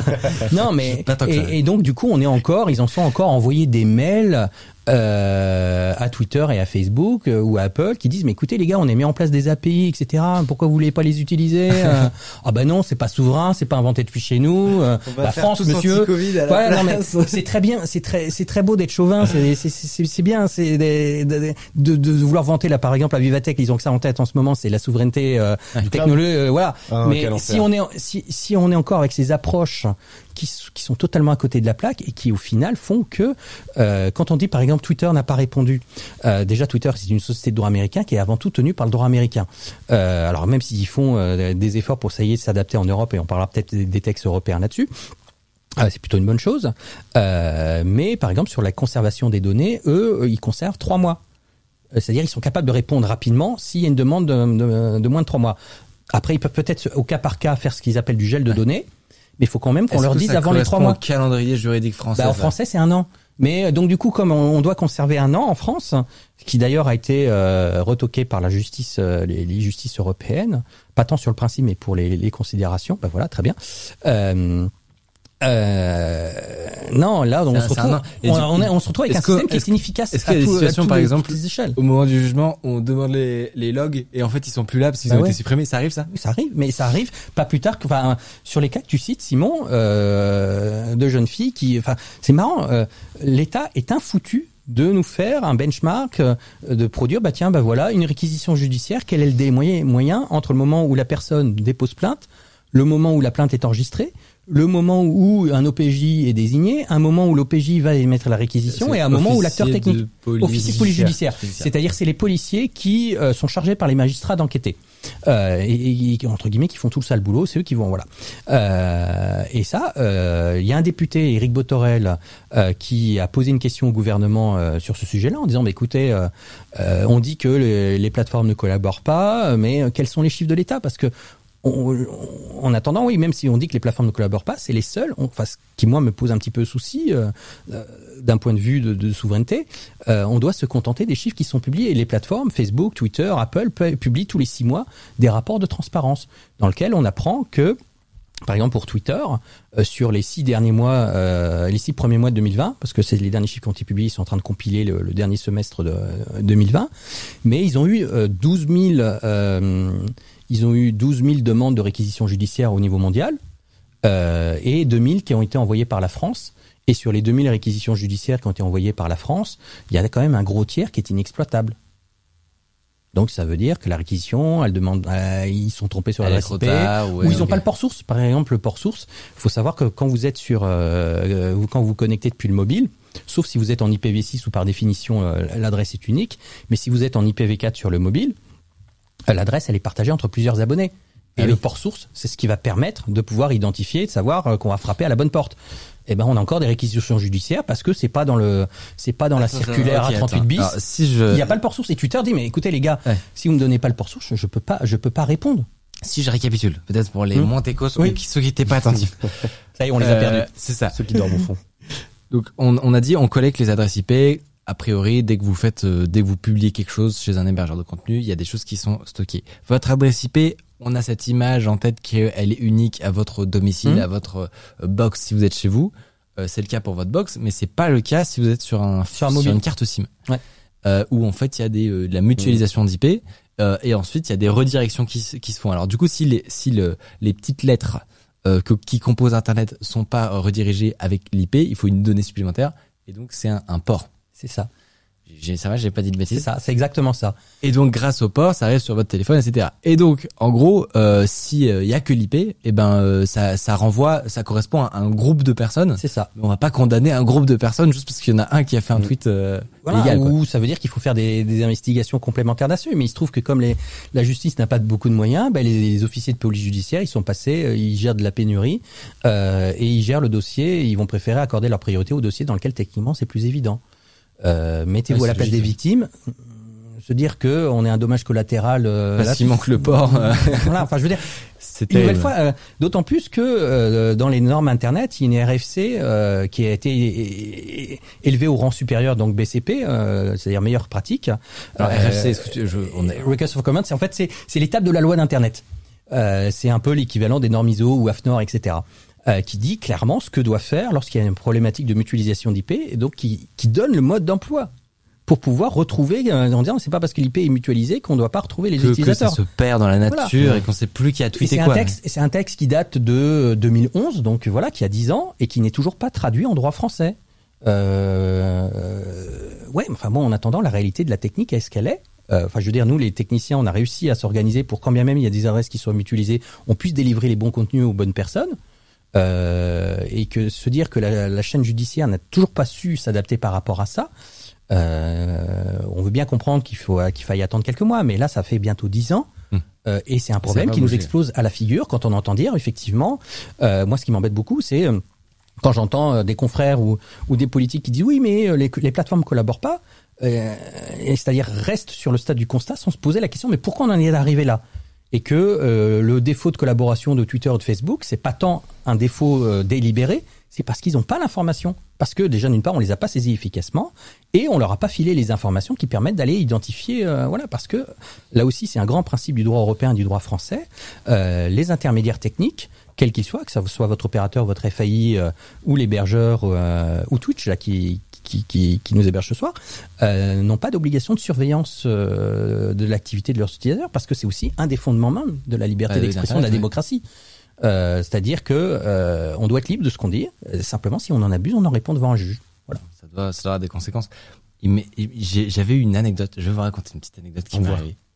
Il y a quelques années où j'ai été confronté à ça. Je sais pas, t'as déjà eu des, euh, est-ce que t'as déjà eu, bon, euh, des, à signaler un tweet qui te, qui parlait de toi ou à aller porter plainte contre quelqu'un? Non. Euh, Alors porter plainte contre quelqu'un, oui. En rapport au numérique, jamais. Euh, je laisse tout courir parce que j'en ai vraiment strictement rien à carrer. Mais j'ai jamais. Mais euh, C'est potentiellement parce que t'as pas été encore confronté à une situation où Ouais, déjà eu vraiment besoin de bons relous. Hein. Ouais. J'ai eu des bons relous. euh, bon, c'est de notoriété publique que je suis quand même politiquement plus à gauche qu'à droite. Des mecs de, de bonne grosse droite qui ont été me faire chier. Alors c'est pas un stade dans Usul, tu vois, Ouais. mais des, des mecs qui étaient pas alignés avec moi politiquement et qui ont été me taper. Il y en a plein, mais je j'en ai absolument rien à carrer. Mais potentiellement, t'as pas eu de. hum, Je vais te, je vais te raconter mon Vas-y, donne l'anecdote parce que je pense que c'est plus gros là. Non, c'est en fait oui. C'est-à-dire que il y a quelques années, au moment où j'ai lancé ma chaîne, euh, j'ai, je suis tombé sur un gars qui avait une chaîne YouTube où euh, qui s'appelait, qui faisait en gros son, son concept, c'était de faire du drama, tu vois. Mhm. À une époque où c'était pas du tout aussi courant, c'était Ouais. vraiment euh, aujourd'hui les vidéos drama, etc. C'est limite devenu bon enfant, tu vois. Genre le drama c'est sympa, on aime bien, c'est un peu les gossips quoi. Alors là, c'était pas ça. Le but, c'était vraiment de créer euh, du euh, du contenu euh, bah, dramatique quoi sur des personnalités publiques. Euh, sauf que à la différence de, je sais pas moi, euh, un, un, un journaliste de tabloïd, tu vois, qui a plein de sources, etc. Est-ce que c'était le Max Skies C'était pas Max Kreis, Ok. non, non, non, non. Euh, mais à la différence de ces gens-là qui ont plein de sources, etc., et qui peuvent Mm. faire du ragotage et tout, euh, ben lui, le, le pauvre gars était tout seul, tu vois, et donc il fallait, euh, il s'est dit bon, c'est un bon moyen de faire des vues, mais j'ai pas de, j'ai pas de matière, quoi, j'ai Ouais. pas de, j'ai rien, j'ai rien à raconter d'exclusif sur des gens connus et tout. Et du coup, il montait des dossiers de, de toutes pièces, vraiment de rien. C'est-à-dire que Il c'était, faisait dire des trucs que t'avais jamais dit. c'était très fort. Honnêtement, d'un point de vue du euh, storytelling et tout, c'était vraiment fort Ok. parce que à partir d'une nuée de petits trucs, enfin quand tu, quand tu la personne concernée et que tu regardais la vidéo, tu disais mais quoi, mais Ouais. quoi, mais Hmm. quoi, mais t'as fumé quoi? Et en fait, quand t'étais une personne extérieure, ça, Ça paraît crédible. Ouais, c'était crédible. C'est une histoire Ça. bien montée, etc. Avec plein de, de choses qui, qui se recoupent et Mm. tout. Euh, et alors, je me, honnêtement, je me, sou- je suis vraiment honnête, je me souviens plus exactement ce qu'il avait, ce qu'il avait dit, je crois. Mais c'était genre, Micode est-il raciste ou un truc comme ça? Et il avait réussi, il avait fait un parallèle avec un compte qu'il avait trouvé sur le, sur jeuxvideo.com euh, qui avait un, un le, qui avait publié euh, un, un portfolio que j'avais fait quand j'étais petit euh, avec un complément et donc Ouais. c'est et donc ça voulait dire que c'était moi parce que je faisais de l'autopromo, tu vois. Enfin, bref, je, je me rappelle plus des détails exactement, mais comme ça un truc monté en épingle. Et là, cette, il, il- honnêtement, je, je- j'ai passé des choses Mm. mais Non, il, mais- il dépassait une borne tu vois et donc je me suis dit je vais faire les choses bien ça va m'apprendre quelque chose tu vois je vais aller euh, je vais aller au commissariat je vais aller apprendre je vais euh, aller déposer une plainte contre X. Ouais. C'était en quelle année? C'était en 2017 ah ouais, C'est-à-dire pratiquement presque la préhistoire à l'échelle de euh, Internet. et bah Internet et surtout de la prise en compte de ces sujets-là par la police. Mais tu- raconte-nous. Et ben justement, la- la- ça finit un peu en queue de, po- en queue de poisson. Alors, il a jamais été euh, trouvé, etc. Mais euh, il y avait une histoire comme quoi aussi m'avait euh, appelé, euh, me laissé des messages avec des menaces, etc. En mode on a des dossiers sur toi et tout. Genre, j'ai- littéralement rien fait dans ma vie, tu vois. Et, euh, et du coup, ce qui, là où c'est rigolo, la fin de cette histoire, c'est que je, je me suis foiré dans mon dépôt de plainte et je me suis emmêlé les pinceaux et j'ai donné un numéro. Je, pensais que c'était le numéro de la personne en question, du, euh, du Ouais. euh, diffameur, je sais pas comment dire. Et, euh, et genre deux mois, enfin longtemps plus tard, parce qu'on voilà, on sait ça prend longtemps, il y a moi ainsi que ma sœur qui reçoivent une, une, une convocation au commissariat. Alors, t'as compris tout de suite T'as pas Ouais, compris T'as t'as le numéro de ta sœur. J'ai donné le numéro de ma Ouais, sœur. Mais t'es- qu'est-ce que c'est que cette connerie? Je te jure, elle a pas aimé. Elle a pas aimé l'expérience. Les enquêtes sont à charge et à décharge, quoi. voilà. Tu, tu m'as fait penser à un truc avec. Vas-y, vas-y. Allez, Non mais c'est c'est c'est fini en fait parce qu'on on est allé au commissariat tous les deux on a dit bah en fait non c'est c'est genre, c'est ma sœur a priori à part si la nuit elle Ouais, ouais. elle me elle fait des vidéos où elle change de voix mon, frère. Tu comment ça se parlait comme ça, ça m'a fait penser à un truc dans l'anecdote parce que tu parlais de là de ton cas à toi, t'as été visé toi personnellement, mais je sais pas si ça a déjà été abordé où que ce soit sur internet, le cas des community Ouais, ouais. Euh, J'ai vu un article de Vice euh, tout à l'heure là avant de venir dans le train euh, sur le fait que les community managers pétaient des plombs parce que dès qu'une marque est embourbée dans un truc, ils se font déchirer en. Euh, je prends un exemple en parallèle de mon travail sur ma chaîne, je bosse aussi pour Red Bull, je suis conseiller pour eux sur deux chaînes et je m'occupe de Red Bull Banks qui est une chaîne qui parle de rap français. Bref, et j'anime aussi les réseaux de cette chaîne là. Et sur Instagram, on a supprimé une ah voilà exactement. Sur Instagram sur YouTube il y a pas longtemps, on a eu un problème avec un rappeur lors d'une émission qu'on a sortie qui s'appelle euh, Rap Jeu et du coup on a supprimé la vidéo alors qu'elle marchait très bien. Et je trouve que ce rappeur fait partie de tout un crew de drill française donc c'est euh, les armes, les guns, on va vous tuer euh, ratatata. Bon, très bien, c'est ton image, tu vois, sauf que lui c'était plus qu'une image, c'était une vraie philosophie, tu vois. Et on supprime l'épisode et là ça fait un mois tu regardes les messages privés du compte Red Bull France, mon gars, sur Instagram. Que des menaces de mort, que des insultes, que des machins. Ouais, remettez l'épisode. Alors le rappeur s'appelle H22. Remettez l'épisode avec H22. On va toujours fumer Red Bull et tout. Lui, dans ses stories, euh, le mec en question euh, menace de mort les équipes de Red Bull et tout. Je suis là, mais moi je m'en cogne. C'est pas moi, tu vois. Moi je m'occupe de trucs, mais bon, moi j'ai mon activité de mon côté. Je bosse aussi pour Red Bull parce que les mecs sont trop cool et le projet me branche. Donc moi ça va, mais des mecs de qui c'est le travail vraiment CM Non. à pur, comment ils font si on se retrouve dans des cas comme ça? Non. Qui est-ce qui doit porter Qui est-ce qui doit attaquer? Red Bull Dans- Là dans mon cas par exemple. Bon là c'est pas, c'est jamais l'intention de la marque ni de moi, mais est-ce si c'est pas l'entreprise des que conseils, euh, faut, faut dire ça, faut dire la phrase. C'est pas, ce n'est pas ça conseil euh, Voilà, juridique. Pas une consultation. Non, mais en gros, la, la Non, non, question c'est est-ce que est-ce que c'est Ce la tu- marque ou que est-ce tu- que c'est le ce que CM qui, a- qui euh, attaque? voilà, tu montres effectivement le l'emballement, euh, c'est-à-dire que euh, le cycle temporel sur les réseaux est Je veux dire, euh, voilà, on est obligé de prendre parti euh, sous l'effet de l'émotion très rapidement. C'est forcément pour ou, et, contre quelqu'un. Il n'y a plus de nuances. C'est terrible. Euh, et, euh, et je me demande effectivement si les, les grands leaders d'opinion et donc notamment les marques ont pris, euh, voilà, on a tendance à considérer le CM comme le petit job cool. Non, c'est une véritable responsabilité parce que c'est eux qui sont en première ligne et qui se prennent les shitstorms. Euh, et toutes les études euh, physiologiques le montrent. Lorsqu'on est confronté à un déluge d'informations, notre cerveau n'est déjà pas outillé pour ça. Et sur les shitstorms, c'est exactement ça. Tu te fais, euh, et c'est pour ça qu'à la longue, euh, que tu sois euh, cible de raid numérique ou community manager, tu finis inconsciemment par t'identifier, enfin à dire que c'est pour toi. Tu bah prends ouais. pour toi, même si tu as beau avoir toutes les formations, etc. Et, et oui, il y a une véritable responsabilité là-dessus. Alors nous, ce qu'on essaye de dire, c'est que euh, au bout d'un moment, faut être un peu cohérent. Quand on dit qu'il n'y a pas de vide juridique sur Internet et pas d'impunité, au bout d'un moment, faut y aller. Et lorsqu'il y a des problèmes, qui, des, des propos qui tombent sous le coup de la loi, je suis désolé, mais dire qu'on va fumer quelqu'un, non, euh, c'est pas de la liberté d'expression. C'est quelque chose qui, est, qui relève du, du, du code pénal, qui est l'incitation au meurtre. Enfin, et, et ce que nous montre d'ailleurs très bien le, le, le procès actuel de, de Mila, où euh, il y a encore une nouvelle fois, c'est des gamins. C'est récent ça en plus, non? Ouais, Ouais, c'est- en, ce moment, c'est en ce moment. Et quand on discute, enfin quand on regarde le profil euh, des, des, des accusés, qui sont très variés, hein, euh, c'est pas propre, c'est pas, enfin, c'est une erreur de croire que il y a une typologie euh, du relou en ligne. C'est n'importe qui peut l'être. Enfin, je veux dire, c'est c'est comme les, les automobilistes. Des personnes ultra civilisées peuvent être des criminels euh, derrière leur volant. C'est vrai. Euh, vrai.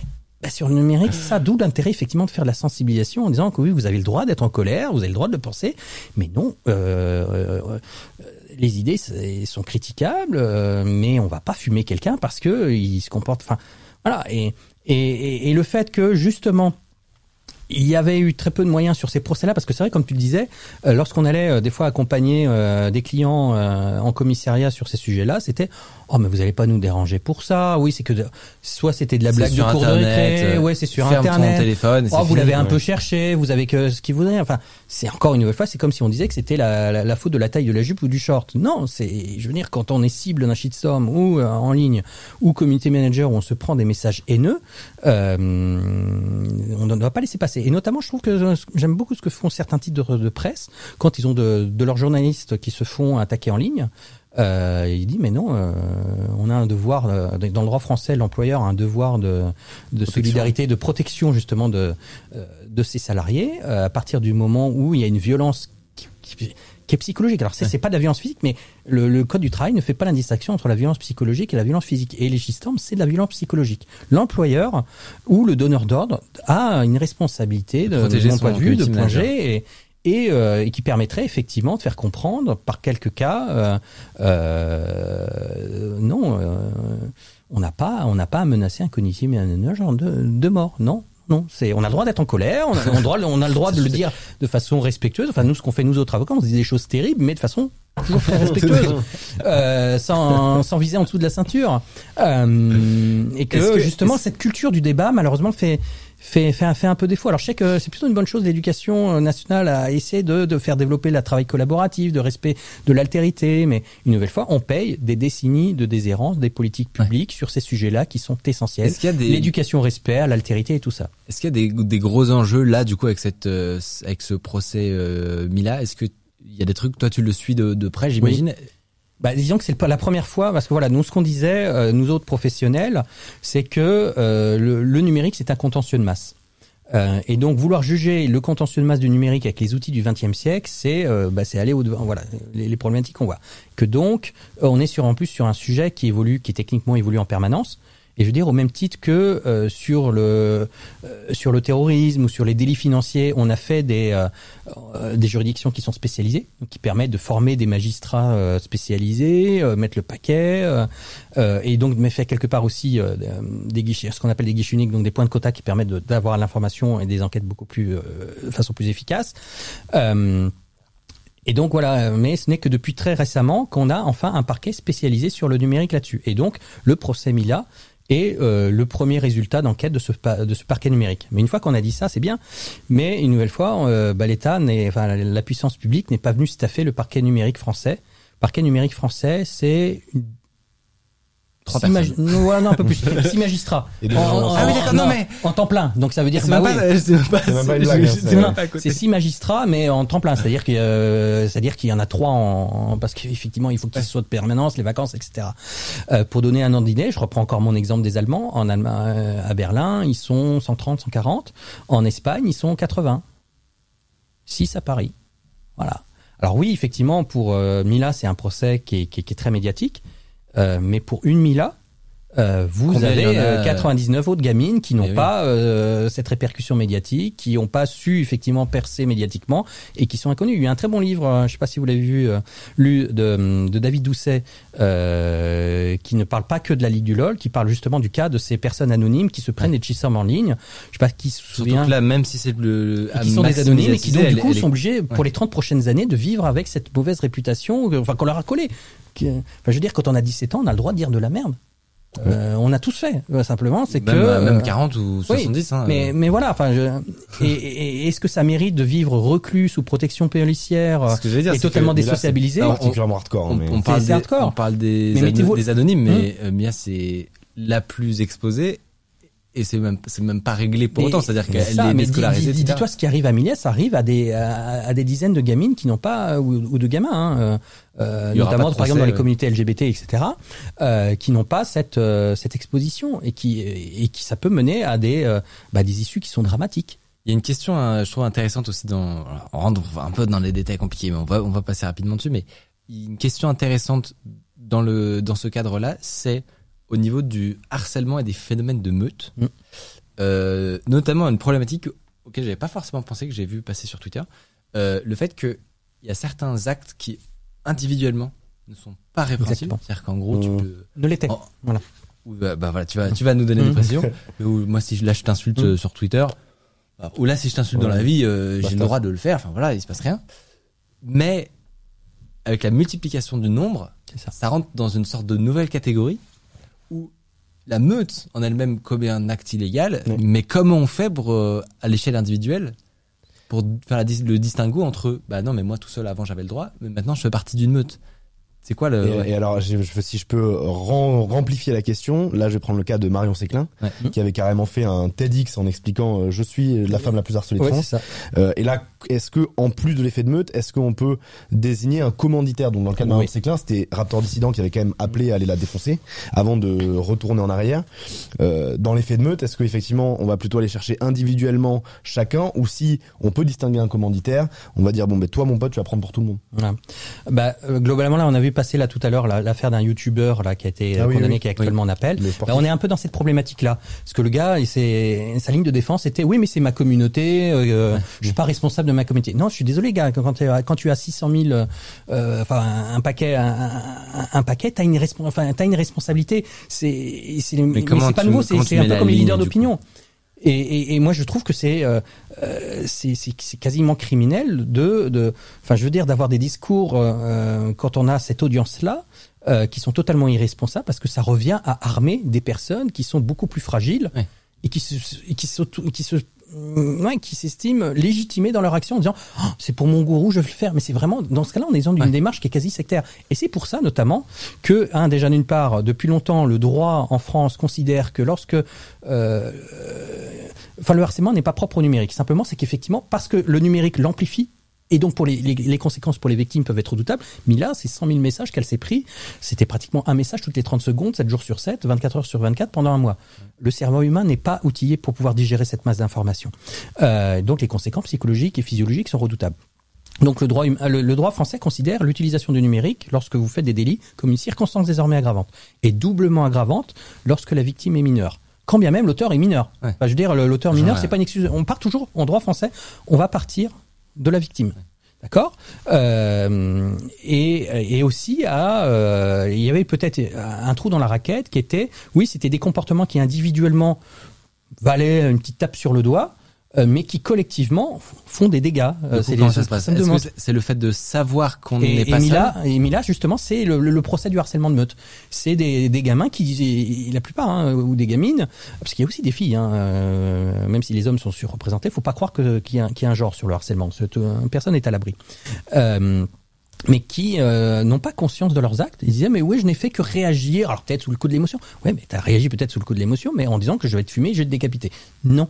Euh, et, en relayant, et en relayant et, et en relayant Grosse émotion. voilà et en relayant à tes followers en disant ouais tiens aidez-moi euh, regarde je suis pourri moi aussi j'y vais.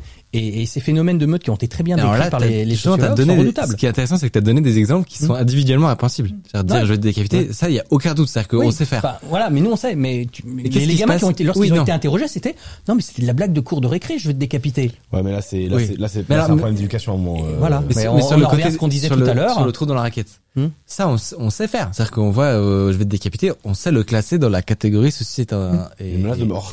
voilà, exactement. Euh, Qu'est-ce qui se passe du coup Sur quels, quels vont être les critères pour ces actes qui sont individuellement euh, tolérés ou tolérables, euh, mais qui dans une note deviennent euh, deviennent illégaux? Bah, ce Je sais pas si tu vois. Et alors, En maintenant, gros, on va est-ce faire la liaison avec avec. Est-ce que c'est le fait euh, d'être au courant d'être dans une meute C'est qui ça. fait la différence? Non, c'est en fait ce que Simon, ton, ton prochain invité, euh, euh, vous expliqueront ça bien bien mieux que moi. Mais ce qu'on va regarder aussi, c'est la temporalité. Euh, voir si effectivement, bah tiens, c'est euh, euh, sur la même échelle de temps, alors peut-être pas à la même seconde, mais euh, voilà, et on voit que euh, il y a un effet boule de neige d'entraînement, Euh, et on voit généralement ce que et c'est fabuleux que tous ces outils de datavis, de, de cartographie qui cartographient les, les training topics ou les buzz, etc. On voit que si on en était resté, si on ne s'était pas indigné, enfin s'il n'y avait pas un gros compte avec des followers qui s'étaient indignés, euh, le, ça aurait été un pauvre gars qui aurait dit de la merde dans son coin, qui aurait fait marrer sa bande de potes à 10 followers et ça serait pas allé plus loin. Euh, et justement, c'est pour ça qu'il faut. euh, on a tous une responsabilité sur Internet, notamment quand on a une certaine audience. Quand on commence euh, tous les trois autour de la table, on a un petit paquet de followers sur les différents réseaux. On a une responsabilité de pas trop dire de la merde. Euh, on a le droit effectivement de dire les choses avec notre liberté de ton, d'être euh, scandaleux outrancier, mais on a une responsabilité de ne pas armer nos followers pour dire bah tiens ça y est je me sens autorisé à aller lui pourrir Non, la c'est des vie. mouvements, ouais. Euh, Alors justement, ça, ça me donne une transition parfaite, puisque dans la prochaine partie, euh, on va répondre à Twitter. Ce ne sont pas forcément, c'est même pas, c'est même pas vos tweets à vous, euh, mais on va réagir à des tweets euh, qu'on a sélectionnés précisément sur ce sujet-là. Hiring for your small business? If you're not looking for professionals on LinkedIn, you're looking in the wrong place. That's like looking for your car keys in a fish tank. LinkedIn helps you hire professionals you can't find anywhere else, even those who aren't actively searching for a new job but might be open to the perfect role. In a given month, over 70% of LinkedIn users don't even visit other leading job sites. So start looking in the right place. With LinkedIn, you can hire professionals like a professional. Post your free job on linkedin.com slash achieve today. Jingle. Fais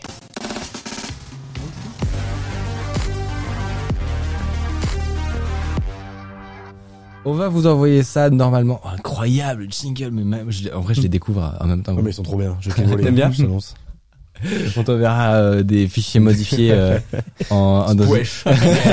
trop bien. Ça ressemble vachement à Underscore. Ah, putain, faites pas gaffe. Ils sont bien les jingles. Oui, oui, on valide. C'est parfait. Euh, le premier, ils sont beaux mes jingles. Ah bah oui, Eh, bien sûr, Guillaume. Ils sont magnifiques. C'est incroyable. Franchement, je suis comme un. Faut, faut dire qu'on teste très peu de choses. Donc les les les les, les trucs qui se passent en live, c'est la première fois que je les découvre en Ouais, général. du coup, c'est très cool. Euh, voilà, ça, t'as commencé à nous répondre tout à l'heure. Est-ce que tu t'es déjà pris des vraies sauces, Mais après- des bonnes sauces En fait, en fait, le problème, c'est que moi, sur Twitter, mon gros jeu, et ceux qui me suivent savent, c'est que j'adore mettre un tweet de la sauce, re- me retirer, à limite de temps en temps, venir remettre un petit, mois. un petit peu, un- non, mais venir remettre un petit peu de sauce piquante et repartir. Ça, c'est mon grand jeu. Ça, j'adore. Typiquement, tu vois, quand il y a des grosses embrouilles de communauté avec des hashtags dedans et des Ouais. mecs à citer, moi, je mets pas les, euh, les slash pour couper les noms et tout. Je cite, je mentionne et feu, tu vois. Parce que j'aime bien que ça se rentre dedans. En fait, Twitter, vraiment, je me dis, ça sert à ça, tu vois. Il y a, sur Instagram, tu vas pas faire ça. Sur Facebook, euh, Ouais. t'as ton, ta tante et ton daron qui vont euh, argumenter sur les trucs pétés. Twitter, s'il y a bien un endroit où il faut se taper et un peu envoyer des idées, c'est là. Donc, j'ai un peu du mal avec ces gens qui disent, ouais, Twitter, c'est vraiment le réseau de la haine, c'est le bordel et tout. Non, c'est juste le réseau où tu tombes sur des gens qui sont pas d'accord. Ben, Enfin, à un moment, voilà, euh, Facebook, C'est intéressant. tous ils t'entretiennent pour que tu sois tout le temps avec des gens qui sont d'accord avec toi, euh, Mm. que ce soit Facebook, euh, YouTube, euh, Instagram, tout le monde veut te montrer ce que t'aimes. Twitter, ils s'en cognent. c'est les phénomènes de bulles. euh, Voilà, exactement le phénomène de bulle. Twitter, ils s'en, ils s'en cognent. En tout cas, elle est très facilement euh, C'est-à-dire que Oui. tu te fais identifier par quelqu'un euh, qui euh, a rien à faire de ton avis. Bon, mais tu vas voir et tu vas te de suite être dedans. Donc, Donc ce que tu dis, c'est que peut-être une partie de ce, de ce sentiment que Twitter est un réseau de haine, c'est juste que t'es exposé à la vérité, Non. tu vois. euh, aux autres. Et Est-ce qui que c'est que une ça partie, oui, ce qui implique une partie aussi des, des réactions des politiques qui étaient jusqu'à présent habitués à ce que, à n'avoir Ah, que des Twitter, contradicteurs, mais qui étaient d'accord avec eux, Ouais. euh, avec des questions qui étaient, Twitter du tout. qui étaient- avec des questions qui étaient vérifiées en, en amont. Là, non, effectivement, c'est sans filtre. Et euh, mais à l'inverse, t'as d'autres classes politiques dans d'autres pays un peu plus matures qui eux euh, sortent déjà dans la rue sans filtre et qui eux aussi se prennent des shitstorms sur les marchés. Ici, non, euh, quand, quand tu passes ta vie à ce qu'on qu'on t'ouvre ta porte et qu'on te livre, on te de- donne le courrier, mais que des gens qui sont d'accord avec toi, oui, t'as l'impression tu, tu, tu fais signer découvres un Twitter, bulle. ça te fait mal. ouais. Et donc ça explique pourquoi effectivement le- les, les politiques français sont les plus remontés contre euh, contre Twitter. Euh, alors après bon nous T'as déjà eu des shitstorms euh, oui, oui, mais ça c'est normal. Enfin, je veux dire, c'est consubstantiel à notre activité. Euh, euh, moi, dans mon ancien, dans mon ancienne vie aussi, on n'avait aucun souci. euh, euh, on appliquait à la lettre euh, le, le précepte de Warhol, qu'on dise du bien de, de, de toi en mal ou, euh, enfin, qu'on dise qu'on parle de toi en bien ou en mal. L'essentiel, c'est qu'on parle de toi. C'est-à-dire qu'on surexpose ta marque. Ce que nous, nos petits camarades concurrents n'avaient pas du tout compris. On a dit ouais, tapez sur fric, ouais, c'est bien, parce que comme ça, vous surexposez notre marque pour pas un rond. Donc euh, voilà. Mais mais après, oui, là, on a une certaine. Alors moi, non, dans, dans ma nouvelle vie d'avocat, on a une déontologie qui fait que oui, on peut dire des choses. euh, Le, le débat n'est pas. Je, te- je te rejoins là-dessus. euh, euh, on n'est pas là pour discuter avec des gens qui sont forcément d'accord avec nous, oui. parce qu'on a besoin de ça, euh, parce que euh, pour sortir de notre zone de confort, parce que euh, voilà, ce qui nous fait progresser, c'est ce qui. Et puis euh, de tendre un autre miroir que ce- celui qu'on veut voir. Simplement, la- la- la- le fil rouge derrière tout ça, c'est le respect de la. C'est-à-dire, on va critiquer les idées, mais on respecte la personne. Ouais. On ne s'attaquera jamais à une personne. Donc, dit autrement, je comprends pas. Enfin voilà, on, on a totalement le droit.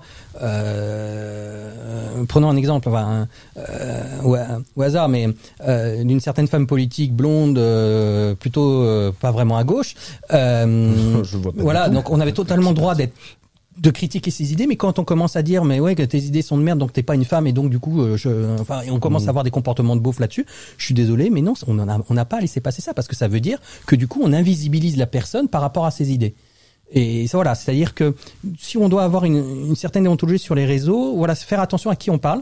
C'est-à-dire que moi, effectivement, c'est beaucoup plus facile de faire une, de, de se lancer dans une shitstorm avec un ministre parce que par définition, euh, c'est quelqu'un de puissant, il, il a des comités de T'as une managers, anecdote, etc. anecdote Par contre, effectivement, Ouais, j'attire toujours la l'attention. Ouais. Attention, euh, quand vous avez un follower qui a juste euh, bah, pas beaucoup de followers, qui est, un, qui un anonyme, mais sur lequel vous êtes en interaction, quand bien même il dit de la merde, évitez de le désigner, évi- évitez de l'afficher parce que quelque part votre communauté va lui tomber dessus et sans le vouloir, vous allez harceler. Oula, oula, Voilà. oula, oula. Alors, alors non, ça je suis pas d'accord. Je trouve des C'est fois, bien. je trouve des fois, trouve des fois qu'il y en a, c'est bien, Non, non, mais- qui se rendent compte, qui disent des, enfin, je veux dire, moi ça m'est souvent arrivé d'avoir euh, des débats euh, sur Twitter et tout, donc euh, des fois je me retrouve avec, euh, je sais pas, euh, des- 10 mecs contre moi et tout, j'assume parce que je suis dans un débat euh, qui euh, s'oriente pas euh, sur les mêmes idées que moi, mais des fois je trouve ça aussi bien quand et, c'est, et les mecs savent aussi quand tu, ils rentrent dans un débat avec, par les mots de termes, euh, c'est voilà, c'est comme ça un influenceur, ce qui risque, je veux dire que sur Twitter il y a, je sais pas, je dois avoir 30 000 personnes, c'est pas énorme qui me suivent, mais des fois, ben ouais, il y a des mecs qui viennent là-dedans et qui se mettent à m'attaquer directement et on n'a pas les mêmes idées, sans que je demande quoi que ce soit. J'ai 5, 6, 7 personnes qui tweetent, qui me connaissent, qui vont attaquer et limite qui prennent le débat pour moi. Et donc pour moi ça, et bon après si ça part en sucette, c'est pas mon problème. Euh, je veux dire, je vais pas, je vais pas brider non plus les gens qui Oui, voilà, moi, ce que là-dessus, ce qu'on fait, un petit, un que- petit truc, c'est que, euh, voilà, ma- c'est ça qui est redoutable. C'est-à-dire que comme, qu'effectivement, sur le, en ligne, on n'a pas la barrière du regard, donc on peut aller très vite. Alors que, moi, ce que je dis à personne, mais si tu étais en face de moi, est-ce que tu tiendrais ce même discours? Ah bah non. Je dis, bah, bah, dans ce cas-là, euh, on va passer en privé, et puis on va s'expliquer. Et euh, peut-être que effectivement, tu avais des bons arguments, mais tu les tu sais pas les porter, enfin en tout cas tu les portes pas de la bonne façon, de la plus respectueuse. Et 9 fois sur 10, ça se termine plutôt bien. Après il y a 240 Euh, caractères. hein. Voilà. Mais c'est ça. Ça le problème des peut pas aller, 240 parce que moi, caractères. je- je- Et je- moi, c'est aussi ce que j'ai envie de dire, et j'en termine après. Euh, pardon, je pardon, pardon. non, mais moi, je parle commence à parler comme une politique, mince. Euh, euh, à force de trop les fréquenter. Euh, euh, non, mais voilà, la liberté d'expression, c'est pas un droit opposable à être écouté. Et donc, il y a une- en plus, d'autant plus que sur les réseaux, on a une, euh, on a une fonctionnalité qui est très pratique qui s'appelle le mute. Quand tu as effectivement quelqu'un Mm. qui est comme le pigeon sur un jeu de, un jeu d'échecs et tu sais qu'il y a rien à en tirer, euh, pour ta santé mentale, tu le mets en mute et tu passes à autre chose, quoi. Euh, sur voilà. le sur le, la- la- le cœur de, de la plateforme, le, le côté Twitter, c'est la plateforme de la haine, etc. Je, je suis d'accord qu'il y a il y a il y a de ça, il y a le le, le fait que ça enferme moins les gens dans des bulles, etc. Ils sont confrontés à des op- on est tellement plus euh, habitué à être confronté à des autres opinions que ça peut paraître euh, déroutant, agressif. Je me demande s'il y a quand même pas des mécaniques purement euh, intrinsèques à comment fonctionne Twitter Ouais, si, évidemment. qui crée aussi tu vois les le le c'est enfin les, le, le clash quoi Mais t'as, t'as 240 caractères, donc forcément tu résumes ton idée, donc tu fais des raccourcis de port. Hmm. Les autres vont dire, ah, tu fais des sophismes, et puis toi tu fais, ah, oh, c'est toi le connard. hein. Et tu n'en sors plus. Parce que il y a, y a aussi le 240 tweet cité Oui, le Euh, tweet cité, ouais. Ouais. le, le fameux et là pour le coup par exemple quand tu disais en, oui en, en tant qu'influenceur c'est pas notre faute si par exemple il y a un mec qui nous met un- une réponse et euh, et il y a tous nos followers qui vont mais par exemple je- je suis- c'est plus compliqué dans une situation où c'est toi qui vas prendre le tweet de quelqu'un Ah oui, Voilà. le citer Voilà, c'est ça. lui répondre Hmm. ça il y a clairement affiché moi je, je Ah, vois Ça m'est déjà arrivé peut-être. ouais. Ouais. mais c'est tentant Ouais. Enfin, C'est humain, c'est humain en tout cas de le penser. C'est humain quand on a beaucoup mais, de, mais de gens bien qui nous aussi de réfléchir et Ouais. de se dire mais voilà quelle est la responsabilité que je peux avoir. Si j'ai que trois followers, d'accord, mais si j'en ai un paquet qui pour certains n'ont pas les codes euh, ou la retenue et qui vont se sentir lé- légitimés Parce que à y le, sous-titre de faire ça, c'est Ouais. quoi? C'est de dire, Et on est on est dans la manipulation des masses. c'est de dire, vous regardez cette personne-là, euh, qu'est-ce qu'elle pense des trucs Mhm. nuls? Je la cite et n'hésitez pas à y aller. à Bah, en fait, en fait, dessus, ça quoi. dépend. Euh, je vais me faire l'avocat du diable, à savoir de moi. Euh, non, mais tu vois, enfin, je, je crois que ça m'est déjà arrivé plus d'une fois, mais jamais dans. Tu reprends le tweet et tu dis, allez la défoncer. Voilà. C'est plutôt genre, euh, bon, on n'est pas d'accord, euh, allez-y là, euh, expliquez parce que moi j'en ai marre. Tu vois, il y a des fois où tu passes tellement trois Ouais, la heures. frontière est fine. Hein. Mais non, mais il y a des fois, tu vois, ça m'est déjà arrivé des journées où je devais bosser, Ouais. de passer deux heures avec des mecs euh, qui avaient des pépés royalistes et tout, à me taper en, en, en- à répondre, répondre, Ouais, répondre, gentil, répondre. les. Et il y a des moments, euh, non mais tu vois, des mecs qui, je, Je je rigole. suis juste pas Un d'accord, tu vois. une maman, tout ça. Et euh, non, il y a juste des mecs avec qui je suis pas d'accord. Et du coup, ça m'est déjà arrivé de reprendre et de dire, voilà, ça n'a aucun sens Non, en fait. Euh, allez expliquer, euh, je, là il y a un problème, tu vois. Non, c'est ça qui Mais est fabuleux, contre, c'est que- effectivement, je, cau- je cautionne pas euh, quand euh, je, ben là il y a un, un, ex- un très bon exemple de ça. Euh, ça c'est un truc voilà, je cautionne pas là par exemple si des mecs vont répondre espèce de grosse euh, hum, hum, Martinez, je suis pas d'accord. Mais que des mecs aillent dire ouais c'est n'importe quoi qu'on dit ça aujourd'hui et voilà pourquoi, ça je suis chaud. Tu vois? Ouais. Mais est-ce que le hmm. Non non je comprends. Je, je sais que il y, il y en a par exemple qui euh, s'interdisent euh, certaines fonctionnalités de Twitter. Après tranquille, hein, j'ai 30 000 abonnés, pas Oui, 2 non, mais c'est ça exactement. Mais par exemple, qui du coup vont plus, euh, vont plus faire des réponses, euh, des réponses aux tweets, tu vois, Mm.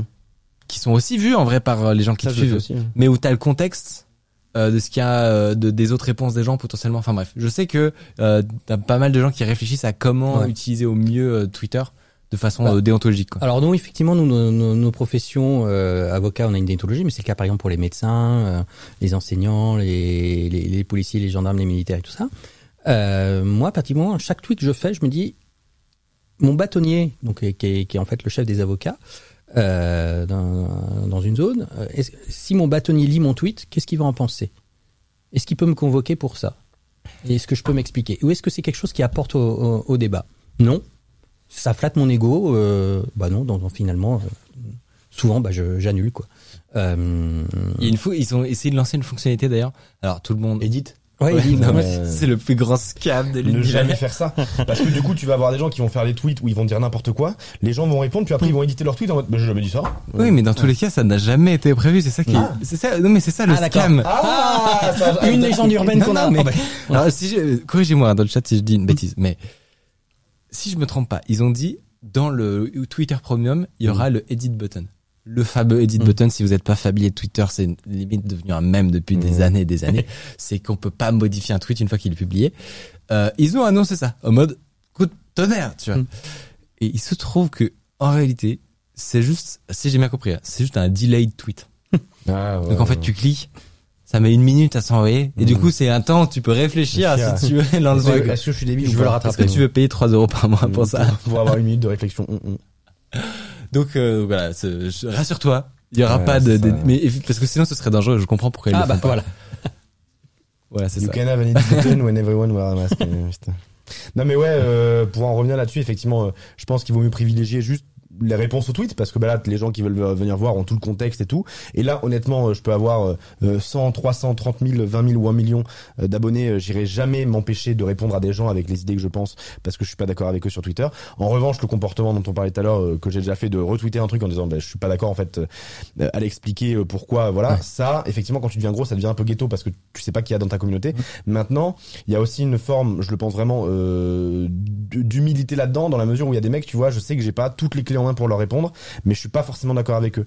Donc je vais dire aussi à des gens de ma communauté qui, je sais, parce que c'est ma communauté, sont plutôt de mes opinions, leur dire, ben voilà, moi j'ai pas forcément toutes les clés. S'il y en a qui ont les chiffres, s'il y en a qui ont des bonnes vidéos, s'il y en a qui ont le machin, bombardez. Ouais. C'est pas force parce que évidemment on pense à Twitter cercle, de laine donc si je retweete un truc euh, tout le monde va aller s'amuser à insulter mais honnêtement et je dis pas ça en mode j'essaie de me dédouaner de quoi que ce soit il y a vraiment aussi des fois une volonté de dire j'ai pas toutes les clés en main Non, ça mais je suis sûr que vous pouvez lui prouver qu'il a tort c'est justement, c'est justement là où, où quand tu, où ce que tu disais sur le fait que oui, euh, comment on trouve le qui a l'un, qui est à l'origine de, de- du mouvement de foule sur quelqu'un, Mm, mm. qui est le responsable. Est-ce qu'il n'y a pas un, un, un genre de gourou qui est au-dessus Mm. qui a- C'est là où tu fais le, le, Ouais, le- la ligne est potentiellement hyper floue et, et aujourd'hui où même si tu avoir des très bonnes raisons, si ça se trouve tu euh, tu deviens famous du jour au lendemain, tu tu refais ça et en fait t'en as 1% des gens qui te suivent qui, Qui vont aller défoncer quoi. la personne Ouais. en tweet Non.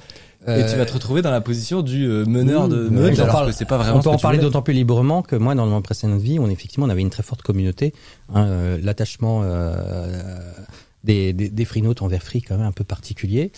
Et avez fait un freenote euh, Ouais, je ouais. savais pas que ça existait non plus. Salut petit squeeze Voilà. C'est Euh, et effectivement, on avait dans le tas quand même, euh, quand même quelques gros bourrins, quoi. euh, Qui se, on a vu, on a eu une illustration quand le quand le mobile a été lancé, les gars se sont sentis euh, autorisés à débarquer dans des agences euh, Orange pour pour tout Ouais. casser. Euh, en fait, alors c'est pire que Rof et Booba. Et voilà. Ouais, c'est ça. Et on leur On dit, ouais, non, non, et là on s'est dit, on a quand même un peu une responsabilité dans tout ça. Euh, c'est vrai que dans un monde idéal, oui, effectivement, on devrait, euh, s'il y avait une bonne sensibilisation aux usages numériques, ouais, je, ce que tu dis, euh, la multitude peut faire sens parce qu'on n'est pas omniscient et on a dans notre communauté des personnes qui euh, détiennent les bonnes réponses ou parce qu'ils sont plus à jour, etc. Ils Mhm. peuvent répondre. C'est le principe même d'une communauté. Euh, il se trouve que on n'a pas encore cette bonne, ces bons réflexes sur le numérique et qu'il faut être quand même très très prudent. Donc il y a- il y a- moi, je comprends le besoin, je- mais moi, ce que je je constate, remonte l'anecdote juste, mais t'as- ça veut dire que t'as quand même des chevaliers de free qui sont allés Bah, défoncer un- des, oui, des oui, magasins. euh, Pas Free Note, Chevalier de Free, c'est quand même beaucoup mieux. Non, non, mais enfin, les, les gars, on leur dit, mais Incroyable. on a nullement demandé d'aller foutre le bazar, quoi. Déjà d'une part parce qu'on reçoit après des courriers euh, euh, rageurs de- d'Orange et qu'on doit se confondre en, on se confond en excuses. Enfin, je veux dire, c'est la même. Euh, alors j'y suis Et plus, encore là, c'est des euh. mais c'est comme la, la très bonne caricature euh, qu'on avait vue dans Charlie où on voyait euh, un, un- le, le prophète se dire, mais c'est dur d'être aimé par des cons, quoi, ou d'être vénéré par Mhm. des cons. Euh, au bout d'un moment, oui, quand on a 10 millions d'abonnés, ben on a dans- statistiquement, on a quand même des relous quoi dans le tas, quoi, qui c'est- qui qui ont pas les codes pour bien pour bien se comporter. Et donc quelque part, on a une petite responsabilité en tant qu'influenceur à euh, et essayer de leur dire oui, t'as le droit de, de me supporter, t'as le droit de pas être d'accord avec celui qui qui, qui, qui donne l'impression qu'il m'embête, mais non, je te rassure, je suis assez grand pour me défendre déjà. Euh, et puis euh, si tu veux débattre avec lui, tu vas, mais de façon respectueuse, quoi, qui va pas en tout cassant. Parce que je pense, c'est en fait, c'est la, la frontière à trouver en Ouais, termes de, de punition. Faut pas non plus, et c'est là c'est ce que je défends vraiment, c'est qu'il faut pas non plus qu'un influenceur s'empêche de parler, Oui. parce qu'il va y avoir des débilos dans sa communauté. Ouais, exactement. Et puis surtout, si c'est aseptisé, tu laisses le terrain aux complotistes de tout poil. Ouais, qui diront ouais, vous comprenez on est les seuls à pouvoir tenir un discours de vérité Ouais. Non, ça- Après, c'est du cas par cas, quoi. En gros, si un mec dit vraiment allez le défoncer, bon, bah là, c'est problématique. Si un mec appelle juste à argumenter, bon, ben. donc c'est pour ça que je te dis moi le critère qu'on retient c'est euh, la personne qui, qui cherche à nous emmener dans le troll Euh, est-ce que c'est quelqu'un d'anonyme avec trois ou quatre followers et qui euh, si jamais il se prend une shitstorm euh, n'aura pas le code pour faire face ou, ou c'est quelqu'un qui est puissant qui a une armée de, co- de community manager euh, bon ok J'ai vu Bienvenue à tous les Bouygonautes. Euh, c'est infernal. On les- les- les les myconautes. les myconautes, mais quelle le horreur. nom officiel, les myconos maintenant. Euh, un truc qui se développe pas mal euh, récemment, assez paradoxalement à, à tout ce que je viens de dire, c'est une sorte de distance que certains euh, veulent prendre avec les réseaux, les réseaux Ouais. sociaux, ah le rage quit notamment. Le réécoute des tweets. C'est ça. notamment. Alors là, c'est euh, d'Insta, mais euh, c'était Margot Robbie qui a annoncé qu'elle prenait une pause des réseaux sociaux. Je trouvais ça assez euh, cocasse. oui d'annoncer Euh, que, oui. Coucou la terre entière, je me dis que mais, mais, mais, je, je bats. pars, je pars. Attention, attention, Attention, je je pars. pars. Ouais, bah. Là, c'est vraiment Vous je fait la pars. photo parce que c'est la dernière. Hein C'est un peu, c'est un peu comme les youtubeurs qui font je m'en vais et deux vidéos, deux jours plus tard, je suis revenu. Je reprends Je, YouTube. je. Est-ce que je repars vraiment? Et du coup, voilà, euh, un post extrêmement chalé pour expliquer qu'elle quittait les réseaux sociaux. Ça vous est déjà arri- arrivé cette euh, cette envie? Toi, tu disais que tu pratiquais le- l'aller-retour euh, sur Euh, Twitter. moi, dans tous les cas, euh, non, Twitter, non, Twitter, je suis vraiment tous les jours. Euh, non, par contre, euh, quand je dis l'aller-retour, je mets mon truc et après, je regarde se battre et de temps en temps, je reviens dedans parce que ah c'est oui, marrant. d'accord. Oui, mais, Mais, tu restes euh, quand même consommateur. Tu t'es jamais posé la question de Jamais je me suis posé la question de, de me retirer. Je te dis, le, la seule fois où vraiment un truc m'a gonflé, je me suis dit, bon là ça devient lourd, c'est dans le cas de Red Bull avec euh, avec Ouais. H22. C'est la seule fois où je me suis dit, là c'est chiant. Mais moi perso, non. Alors il se trouve que, enfin chacun réagit à sa façon. Euh, bon, alors, il se trouve, on, a cette chance-là d'être entre guillemets euh, un peu des privilégiés par rapport à, l'ensemble des utilisateurs, et donc on a les codes pour pouvoir euh, gérer des shitstorms. Euh, mais il y a quelques petits trucs tout simples. Euh, par exemple, moi, Twitter, c'est uniquement depuis desktop. C'est-à-dire que euh, comme Putain, ça, si jamais j'ai eu une le détergent en shitstorm, tête qui est apparu. si de j'ai quoi, de si- quoi Quand il a dit desktop, j'ai eu le Ah oui. détergent qui est apparu. Quoi depuis, depuis, de- de- voilà, depuis le PC et pas, et pas depuis le mobile. C'est pour laver les tweets. Bah, voilà, pas plus mobile. Et puis, alors sur le moment, effectivement, une fois que tu prends ce, cette décision, tu dis, oh là, j'ai par- passé à côté de la dernière polémique du moment où je vais arriver après les autres et je pourrais, pourrais expliquer. Puis tu dis, mais finalement, tu arrives à très bien à vivre avec, quoi. Euh, et puis accessoirement aussi parce qu'on commence à avoir des enfants qui sont en âge de euh, d'être sur le numérique et donc nous, en tant que parents, on doit quand même montrer l'exemple. Si on leur dit, oui, reste pas tout le temps devant ton écran quand on est à table. fais, ouais. Et si nous aussi, on dit, oh, attends, Ouais. attends, chérie, j'ai la dernière chez Somme. Non, non, voilà. Et donc globalement, euh, ce qui nous permet de, de continuer à maintenir la présence. C'est vrai, je suis d'accord. euh, À partir du moment où on a un rôle de pédagogie à mener, euh, de porter le débat, porter la contradiction. On a, on, on doit être présent. Puis surtout, maintenant, on a des petits outils qui permettent de faire face lorsque, euh, pour, pour, sans y laisser sa, sa, sa santé mentale. Mais oui, euh, après, donc, Là, c'est le, le côté genre euh, publication et sur le côté consommation parce que j'imagine que les forcément deux, les deux, ça. tu consommes aussi. Twitter. Euh, Est-ce que sur que ce soit Twitter ou, ou les autres, vous êtes un moment passé par cette tête- case de Hum, là peut-être que je, je suis trop dépendant de ce truc. Oui. Est-ce que Euh, euh, Instagram. que- Instagram, ouais. Euh, YouTube jamais, euh, j'adore ça. Euh, Twitch, ça va aussi très bien et tout. Instagram, ça m'est souvent arrivé parce que c'est vraiment Instagram, c'est la vitrine de la vie de tout le monde. Et alors bon, là j'apprends rien, super l'eau ça Ouais. bouille, mais euh, mais ça m'est souvent, ça, ça par contre ça m'est arrivé non pas à cause de mouvements sociaux de haine ou quoi, Ouais. euh, mais de me dire bon je vais couper Instagram un mois parce que là, euh, en rend- fait j'ai un- gros problème de comparaison avec les autres Mhm. tout Ouais, le temps. Euh, et du coup je me dis euh, même si ma vie euh, je- elle se passe très bien, je suis très content de voir que d'autres ont en apparence une vie 20 fois meilleure, ça me saoule de la mienne. Mienne. Donc souvent, ça m'est arrivé de me dire ouais, vas-y, c'est bon, je vais couper. Bon, au final, je l'ai fait, mais euh, bon. Bah, moi, il se trouve que oui, je suis présent aussi sur ces autres réseaux, mais euh, uniquement à titre personnel et effectivement avec euh, avec beaucoup de détachement. Quoi, c'est plus pour partager. Euh... Mais c'est intéressant en vrai parce que bon, je, on peut-être pas forcément Mais- exactement de la même génération, mais justement, j'ai- j'aime j'aime beaucoup. Moi, je suis moi, je suis né dans le numérique. hein, c'est comme ça que j'ai été recruté. Euh, on était des geeks euh, avant l'heure. J'étais recruté à 3 heures du matin parce que j'étais présent. Alors, il n'y avait pas Twitter, c'était c'était c'était les forums, mais euh, avec un gars qui me dit oh, là, tu partages ta passion des télécoms, ça te dirait bien de bosser pour moi. Et le gars en question, c'était Xavier Niel. Deviens freelance. Voilà. C'est ça. Mais mais c'était à une époque où il n'y avait pas cinq sites web qui Voilà. représentaient 99% C'est du trafic. non, quoi. non, mais mais mais oui, oui, on a tous été dans une phase de naïveté, d'infobésité par rapport à tout ça, parce Oh, que putain, euh, déluge d'informations. Et puis après, Infobésité, je la connaissais pas. euh, ou data bucket. C'est quoi ça Quoi déluge d'informations. C'est quoi, c'est quoi Data Bukaki Attends, essaye de essaye de, de deviner ce que ça veut dire. Mais non, mais data, bah, un bukaki, je vois ce que c'est. Le data, je vois aussi ce que c'est. Bah, c'est quand vraiment tu, tu te prends des informations de Voilà. sens, quoi, tu vois. Ok, c'est Ouais, et ok, l'image. c'est bon, j'ai. J'ai. Mais- mais- mais je- voilà. J'aurais Mais- peut-être pas dû demander au final. Ah oui, on avait dit qu'il y avait des, des mots à pas prononcer. Celui-là, c'est Euh, le meilleur. Celui-là, c'est c'est Oui, mais bon, ça va, c'est un juriste qui le prononce, donc ça va.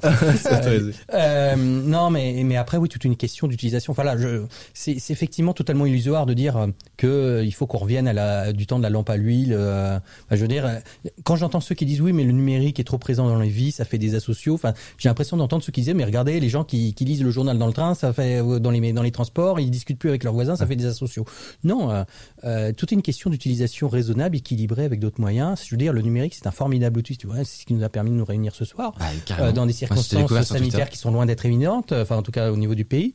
Euh, donc non, il faut pas diaboliser l'outil, c'est l'utilisation qu'on en fait qui doit être responsable et chacun a sa façon de le consommer. Il n'y a pas une norme en matière de consommation du numérique. Il y a un tweet qui est revenu là deux fois, Ouais. je pense qu'il Ah, parlait c'est- bien de ça et de l'éducation. Oui, c'est ça, c'était par rapport aux enfants. Ouais. Alors après, Oui, typiquement, mentionné. euh, j'interdis à mon fils de traîner sur les réseaux sociaux. Oui, enfin, pff, on peut pas les mettre sous une bulle. Oui, Ouais. peut-être chez toi, ils seront pas sur les réseaux sociaux, mais dans leurs potes, ils en ont qui seront sur les réseaux sociaux. Et donc, c'est le même principe que, enfin, je veux dire, faut, faut qu'on soit sur ces trucs-là avec un discours de santé publique. On peut pas être dans la diabolisation à outrance, surtout quand tu vas, on va s'adresser à des ados. Si tu Ah, diabolises surtout- un truc à des, ados, bah, qu'est-ce qu'ils vont faire? Ils vont vouloir y aller. Et notamment lorsqu'ils seront chez des potes, qui eux n'auront, auront accès au open bar, ça. ça. va y aller. Surtout sur des trucs qui sont prêts pour rester longtemps. Quoi. Non, mais voilà. Euh, tweet suivant. Est-ce que vous pourriez essayer de me dire, selon vous, quels sont les réseaux sociaux les plus utilisés pour le business Alors, Un top 3, dans l'ordre. bah, en vrai, euh, Quel est ton guess pour- pourquoi j'ai l'impression que LinkedIn va être un piège Euh, Le premier, en vrai, j'aurais tendance de ouf à mettre Twitter quand même. Parce que je sais pas, je me dis que ça chat entre professionnels dessus, ça se repère et tout, ça suit. Twitter. En deuxième, bah LinkedIn, hein. Ouais. Même si je pense que ça sent le piège, quoi. Et en troisième, par les professionnels. Non, pour faire du business. Ah, pour faire du business. Ouais, mais ça dépend des secteurs aussi. Ouais, ouais, mais je dirais Twitter, LinkedIn. Et en troisième, j'ai pas envie de dire Facebook, mais j'en vois pas d'autres. C'est pas que c'est pas que pour discuter entre professionnels, business. c'est vraiment pour utiliser le réseau pour faire du business, tu vois. Genre Slack? Non, n- par, par exemple, mais ça c'est une, euh, pour mais en fait, euh, c'est- discuter entre professionnels. Mais genre la plateforme en tant que telle, l'utiliser pour faire du business avec, tu vois, faire de la faire de la money. À faire du beef. Ah, bah alors pas Twitter. Euh, du coup, en premier, je sais pas. euh, Enfin, je vais peut-être m'inspirer de ton, Bah, ton top. top. Bah, nous autres avocats, non, c'est Twitter. Enfin, c'est Twitter euh, qui nous permet de nous connaître. Enfin, je veux dire, c'est. Euh, Vous en avez quand même oublié, le, vous avez oublié le premier, je vous le dis. Facebook, Ouais. Non, non, bah, on voit, on voit. YouTube, Instagram. Ouais, Instagram. Insta, mais bien sûr. Enfin, pour la Instagram. com, pour la com, Ah, oui, oui, Insta, oui, oui. oui, ok, je vois, je vois Instagram, dans quel, dans quel sens tu dis business, Ouais. ok. Instagram, c'est en fait le paradis Oui. Du beef. du bif, quoi. Mm. Euh, Quand tu juste vois en- le prix des OP sur Instagram. euh, Ouais, c'est ça. mmh. Alors, on a les petits chiffres, on vous donnera pas. Oui, non, tout dépend. effectivement, on est- Euh, Facebook ensuite, et ensuite LinkedIn. Alors, on peut euh, mention honorable pour Pinterest. Ah, Twitter, plus de beef sur Twitter que sur YouTube. Qu'est-ce que t'en fais Bah, la, moni- la monétisation. Ouais, ça, mais j'avoue, c'est assez étonnant. Je me dirais que, après, est-ce que t'as T'as un beaucoup taux de, d'engagement en fait pour les marques sur Twitter un peu plus élevé que. est-ce que t'as que beaucoup de, de comptes d'entreprise sur, sur YouTube qui fonctionnent bien? Il y en a de plus en plus, mais euh, bah, ça. Red Bull, euh, Oui, typiquement. voilà, Ouais. mais c'est C'est-. Ouais. Plus rare que sur Twitter. Sur Twitter, il y a beaucoup de, bah, il y a le, il y a le, le- la légende du committee manager super, euh, Mmh. super stylé et tout. Il y a moins ça sur YouTube, je pense, en vrai. Ouais. Parce que les personnes s'abonnent. Ouais, c'est ça. Non, mais en vrai, en vrai, oui, c'est vrai qu'il y a très peu de marques qui se servent bien de YouTube. Euh, c'est vrai. Là, bah, en vrai, à part le cadre Red Bull, j'en ai, j'en ai pas en tête. hein. Non, je suis d'accord. Euh, on va envoyer un petit dernier tweet. Euh, une madame qui nous explique que dans le cabinet où elle travaille, euh, Le cabinet où je travaille actuellement, il y en a des meilleurs de Paris. À mon entretien, ma patronne savait déjà quasiment tout de moi. On a parlé de bagnole, Adil. Adil et de mon sub.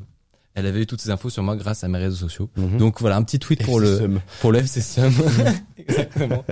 mais ouais, c'est un, un truc dont on n'a pas forcément parlé, mais le côté euh, bah, euh, irréputation et emploi, c'est-à-dire que t'as des trucs qui peuvent remonter à des à des entretiens d'embauche. Je- Alors personnellement, je n'ai jamais fait d'entretien d'embauche. T'en as Euh, déjà fait ai- Mais pour des stages. Ok. Ça compte pas. Et euh, t'as t'as jamais eu le petit stress que Si, mais du coup, ça m'a servi. Parce qu'à Ah. l'époque, j'avais déjà YouTube qui fonctionnait. Oui. Donc, c'était pour une agence de com. Je leur ai dit, salut, j'ai une chaîne YouTube qui commence à marcher. Il m'a fait, ça m'intéresse. Et du coup, ça avait marché, Pas tu mal. vois. Mais pas, euh, mais, euh, non, ça a jamais été dans la vibe, je vais chercher tes tweets et si un jour t'as dit que un truc puait trop ou un truc Ouais. euh, était trop machin ou un truc, non. Ça va. Mais euh, est-ce que dans les bon, je, tu peux pas parler forcément de, de tes clients, Non, des choses comme ça? Globalement, oui, dans les dans les sessions qu'on fait, notamment à, à la destination, c'est vrai qu'il y a un changement de paradigme. Alors là, ça fait un peu le, le vieux con qui est, qui, qui est Ah invité. le changement Mais de paradigme. Moi, je suis de la génération encore où euh, euh, on est dans une logique de, de protection de la vie privée. Et nous, ce qu'on constate euh, chez les très jeunes générations, euh, les frontières euh, ont vraiment évolué. Et eux, ils sont dans une logique de projection de ce qu'ils pensent être leur vie publique. Euh, qui sur le moment c'est génial, mais typiquement euh, quelques années après, bah, ça aboutit au tweet qu'on a vu. Euh, et donc du coup, bah, c'est un job en moins quand même, donc ça fait pas plaisir. Ouais, voilà. C'est-à-dire nous, notre chance, c'est qu'on n'avait pas Google euh, et, et, et On Archive. pas quoi, là- Il y avait. Sky, Skyblog peut-être non non, mais c'était pas historisé. Enfin, c'était pas archivé. Donc voilà. Ouais. Euh, et puis surtout, on IRC. était, on était, et on était sur des pseudos. euh, Donc Killer du 92. euh, Yeah. qui peut le... Et donc du coup, voilà, donc ce qu'on a envie de dire, c'est que justement, vous pouvez raconter votre vie sur les réseaux, mais essayez de le faire de façon la plus on va dire neutre possible, donc essayez de le faire sous votre véritable identité. Enfin, vous pouvez le faire lorsque vous, vous êtes euh, voilà, vous êtes vous avez les codes, mais lorsque vous débutez un petit peu dans la vie, c'est peut-être pas nécessairement le meilleur moyen parce que voilà, c'est ça, ça aboutit à ça. Euh, vous n'êtes pas nécessairement obligé de dire euh, euh, très précisément quelle est votre ville, la rue, euh, l'école, euh, etc. Il y, a- il y a plein de petits trucs. Enfin, je veux dire, c'est vieux comme le monde. Comme par exemple dans la littérature, le pseudonymat. euh, Il faut y penser, tiens, en fait, ça. Moi j'ai remarqué qu'il faut que les parents soient au courant. Oui, Euh, tout- moi, dans, ma classe, il y, en avait certains, Hmm. c'était, ils avaient un- une e-réputation ultra clean, il y avait rien de trouvable nulle part, parce que en fait, les parents dès le début ils ont dit, ah, ton nom c'est nulle part. Non. Donc, euh, donc il y a, y a cet enjeu-là aussi. Non, non, il y a vraiment un, un enjeu. euh, On revient à ce qu'on disait tout à l'heure sur la formation, l'éducation et les Ah ouais. réputations. Les réputations, c'est pas un truc de business, c'est un truc qui concerne tout le monde. Euh, on a tous le droit de faire des conneries lorsqu'on est gamin, c'est comme ça qu'on progresse. Euh, simplement, euh, pourquoi ces conneries de gamin devraient nous poursuivre pour les 30 ou 40 prochaines années? Euh, vrai. Et c'est pour ça que le droit, notamment en, en, en Europe et en France en, en particulier, est outillé pour ça, avec le droit à l'oubli, par exemple, du, enfin, le droit à l'effacement du, du RGPD, c'est justement pour éviter qu'on vous colle une étiquette encore 20 ou 30 ans après. Euh, et sur le moment, peut-être, ça fait sens de savoir que vous étiez euh, le, le cadre à la fac. Euh, mais euh, est-ce que ça fait sens 5 ou 10 ans après? Non. Est-ce que cette information est pertinente? Ça ne regarde que vous et votre et si vous avez gardé les liens. J'avais découvert un site, ça me saoule, j'arrive pas à retrouver le nom si vous voulez m'aider, mais qui permet d'envoyer des data euh, erase requests, Mm. je sais pas comment dire, euh, en, quoi en français, mais des demandes de suppression de, droit- vos données personnelles. l'effacement. et euh, qui, qui permettait de le faire en, en volume. Mhm. C'est-à-dire en gros, tu connectes ton adresse email et euh, il va aller scanner chacun de, des, des comptes qui t'ont envoyé des mails. Il fait le parallèle avec des entreprises, il voit que c'est des entreprises et tu peux les cocher les uns après les autres comme ça. Il y a un petit, le petit nom, le petit logo de l'entreprise et tu leur dis, vous, oubliez-moi tous. Je, je, je, je m'en vais d'Internet. pour vous. Mais ouais. tu sais que j'ai carrément un pote là qui est en train de monter une solution euh, de son côté abordant en startup pour faire ça mais post-mortem. C'est-à-dire que tu sais aujourd'hui t'as des pages mémorielles et tout et lui il est en train de bosser sur une solution pour que euh, demain euh, tu tu souscris à ça dans une assurance ou un truc comme ça et dès que tu décèdes tout tout, tout techniquement se fait supprimer tu vois.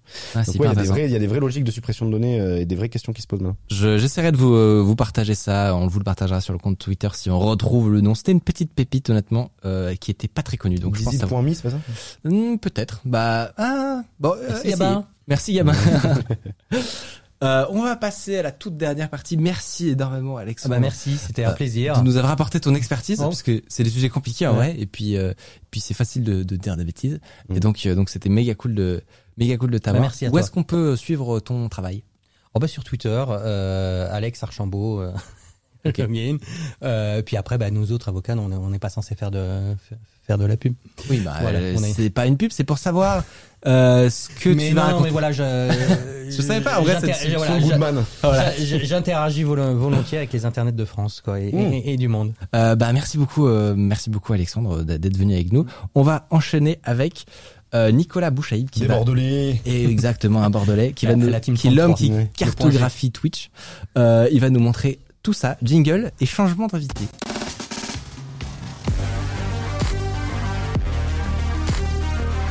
Ça va?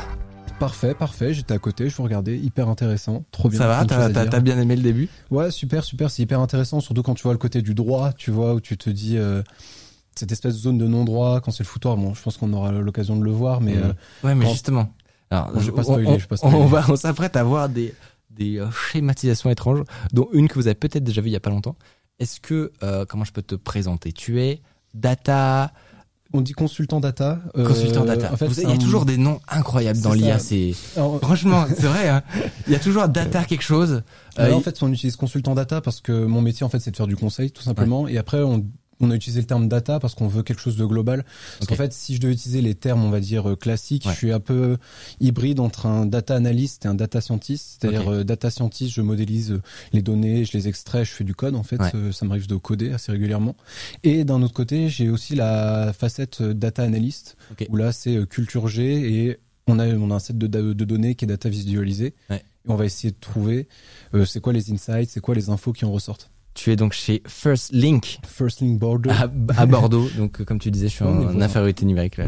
On a peut-être pris le même TGV, ça se trouve. Mais c'est Ouais, parce que j'ai demandé. Vous avez à quelle heure ce matin On, on a pris celui de midi 4. Ah, je suis parti plus tôt. Euh, Est-ce que tu as vu passer un visuel? Oui, bah tout le monde l'a vu. Oh, putain, il Tout le monde l'a déjà vu. au. Tout l'internet français l'a vu, je pense. On va vous l'envoyer justement un visuel, un visuel très intrigant pour les quelques-uns qui euh, l'auraient pas vu.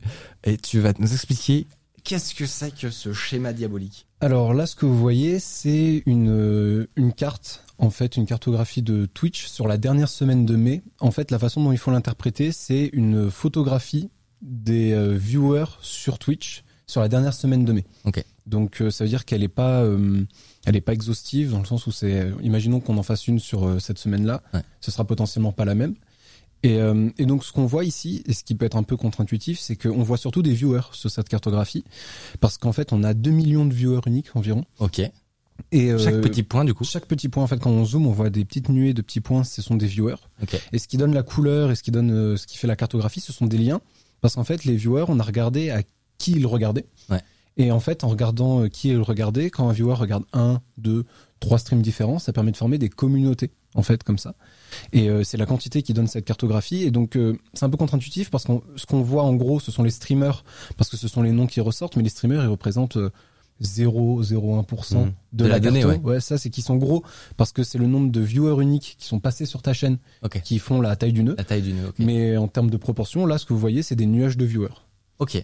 Hyper intéressant. Alors déjà, première information que je retire, c'est que c'est une donnée publique. C'est ça, c'est totalement ouvert. Donc tout le monde peut savoir ce qu'on regarde sur Twitch. C'est ça, c'est ça. Bah, Alors en, en fait, c'est pour ça, ça revient un peu avec le sujet euh, Ouais. de tout à l'heure, c'est le pseudonymat, c'est-à-dire que en fait, à tout instant, quand vous allez sur Twitch, vous pouvez voir qui est connecté euh, au chat IRC en fait, Ouais. qui est dans Twitch. Et donc du coup, à tout instant, si vous avez le pseudo de vos potes, vous pouvez voir s'ils sont connectés sur le live que vous êtes en train de regarder. Mais euh, la condition qu'il y a avec ça, c'est que la personne soit connectée à Twitch. Attends, parce que t'as dit IRC là? Ouais.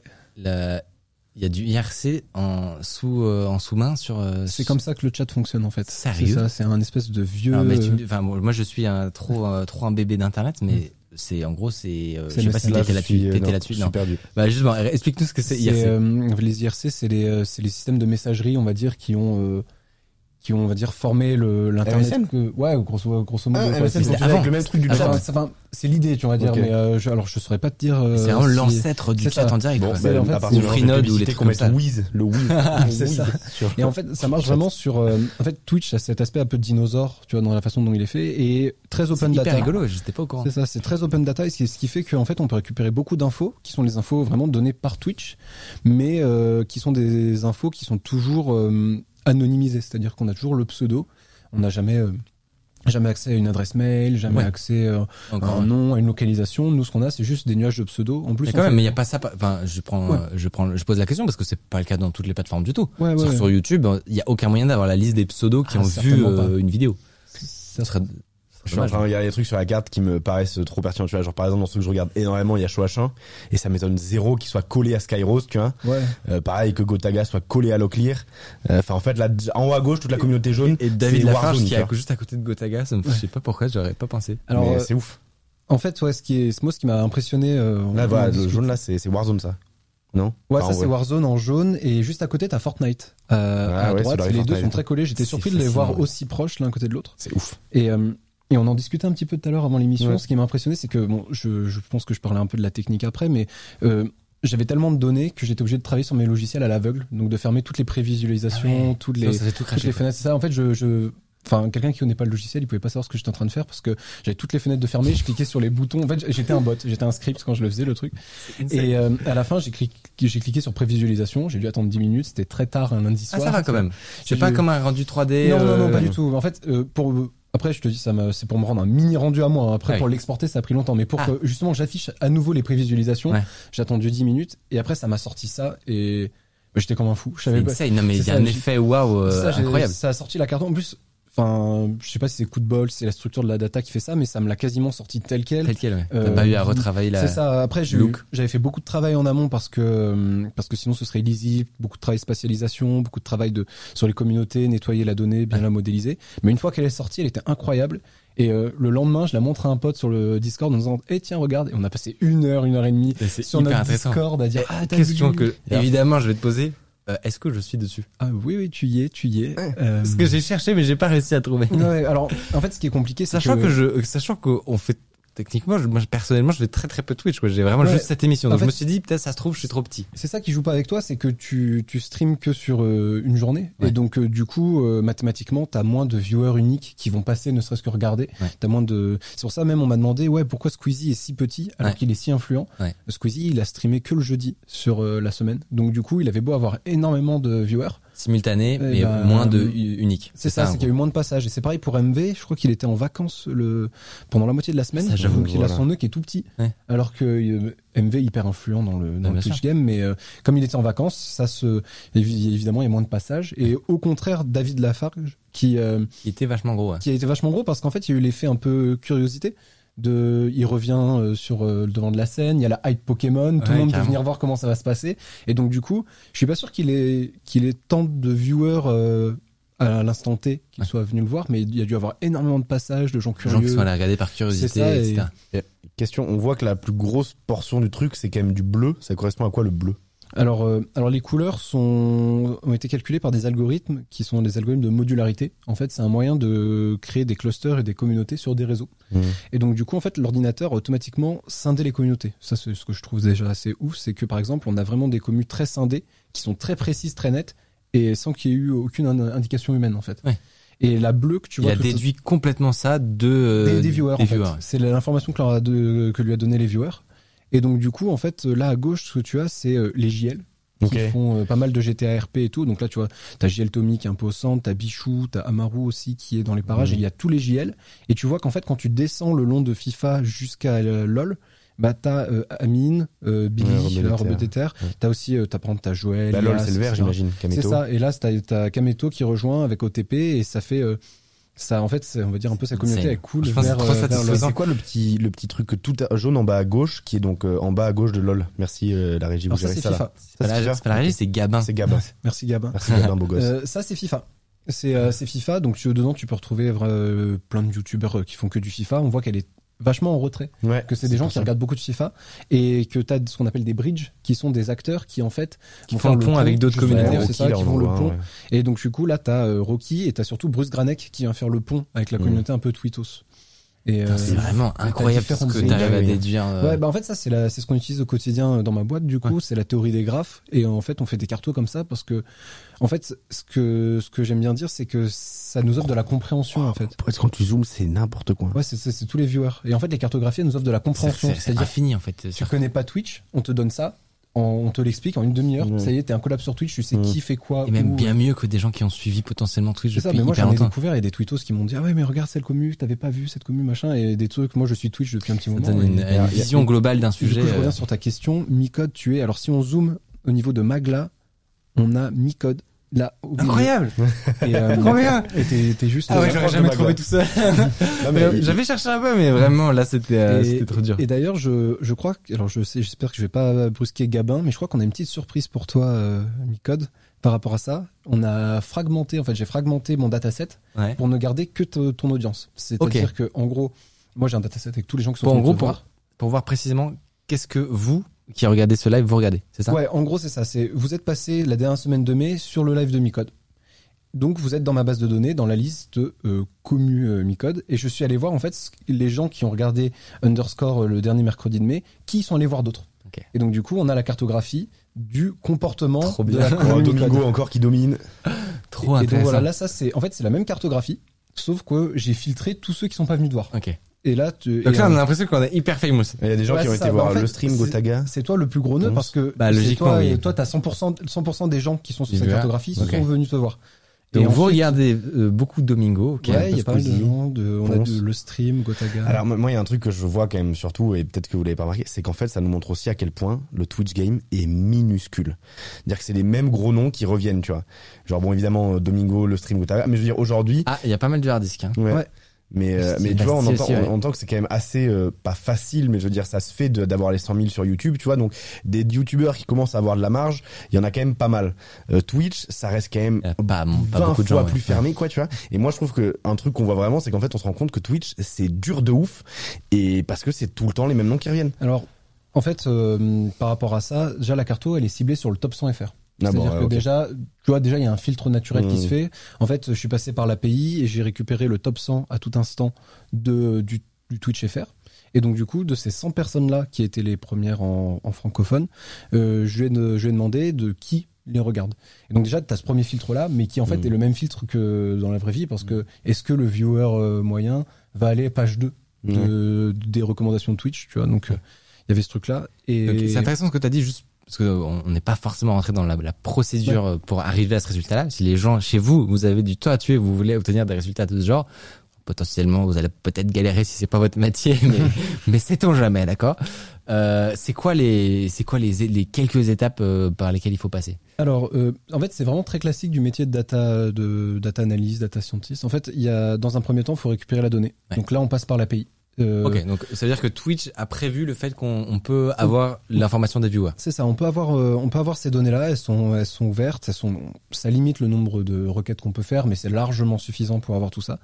Donc euh, ça, c'est pas vraiment la partie complexe. En fait, on- je pense qu'on le verra aussi après. On fait sur d'autres réseaux où là, c'est cette partie-là la plus dure. C'est-à-dire que c'est récupérer la data. Sur Twitch, le, c'est, c'est pas le cas. C'est vraiment la partie la plus simple. On passe par les API. On lui demande le top 100 à chaque instant et on Ouais. lui demande les viewers de chacun de, des de streamers. chacun 100. C'est ça, on fait un peu le multithreading pour euh, histoire d'accélérer le bordel parce que sinon ça prendrait trop longtemps. Ouais. Et euh, en fait, on va dire que c'est comme si tous les quarts d'heure, on avait une photo de, du top 100 de Twitch. Et c'est ça qu'on va venir euh, ensuite travailler. Donc là, j'ai ce gros jeu de données, j'ai fait l'extraction. Il y a la partie qui est très très importante et euh, une des plus dures techniques euh, du point de vue de la méthodo, c'est le nettoyage, l'uniformisation, etc. Retirer la data dont on n'a pas besoin, additionner la, la data. Par exemple, imaginons que moi je suis allé voir tous les quarts d'heure euh, qui regardait un, un streamer. Ouais. Il faut pas que j'ai 15 nœuds pour qu'un soit le même euh, Oui, viewer. Donc là, il faut faire les agrégations, supprimer les doublons aussi, parce que j'avais deux machines qui tournaient. Donc du coup, j'ai dû euh, tu peux récupérer les deux fois la même ça. info. En fait, ouais. je récupère deux fois la même info et ensuite je filtre les doublons pour être sûr de pas avoir de trous. Tu vois, genre il y a tous ces petites astuces là qui font euh, qui sont un peu en fait le cœur du métier pour s'assurer de pas avoir de biais parce que là on fait des belles data visualisations mais euh, si demain quelqu'un vient me dire ah mais il y a un gros trou dans ton dataset, ça vaut plus rien quoi. Donc ouais. ça c'est hyper important.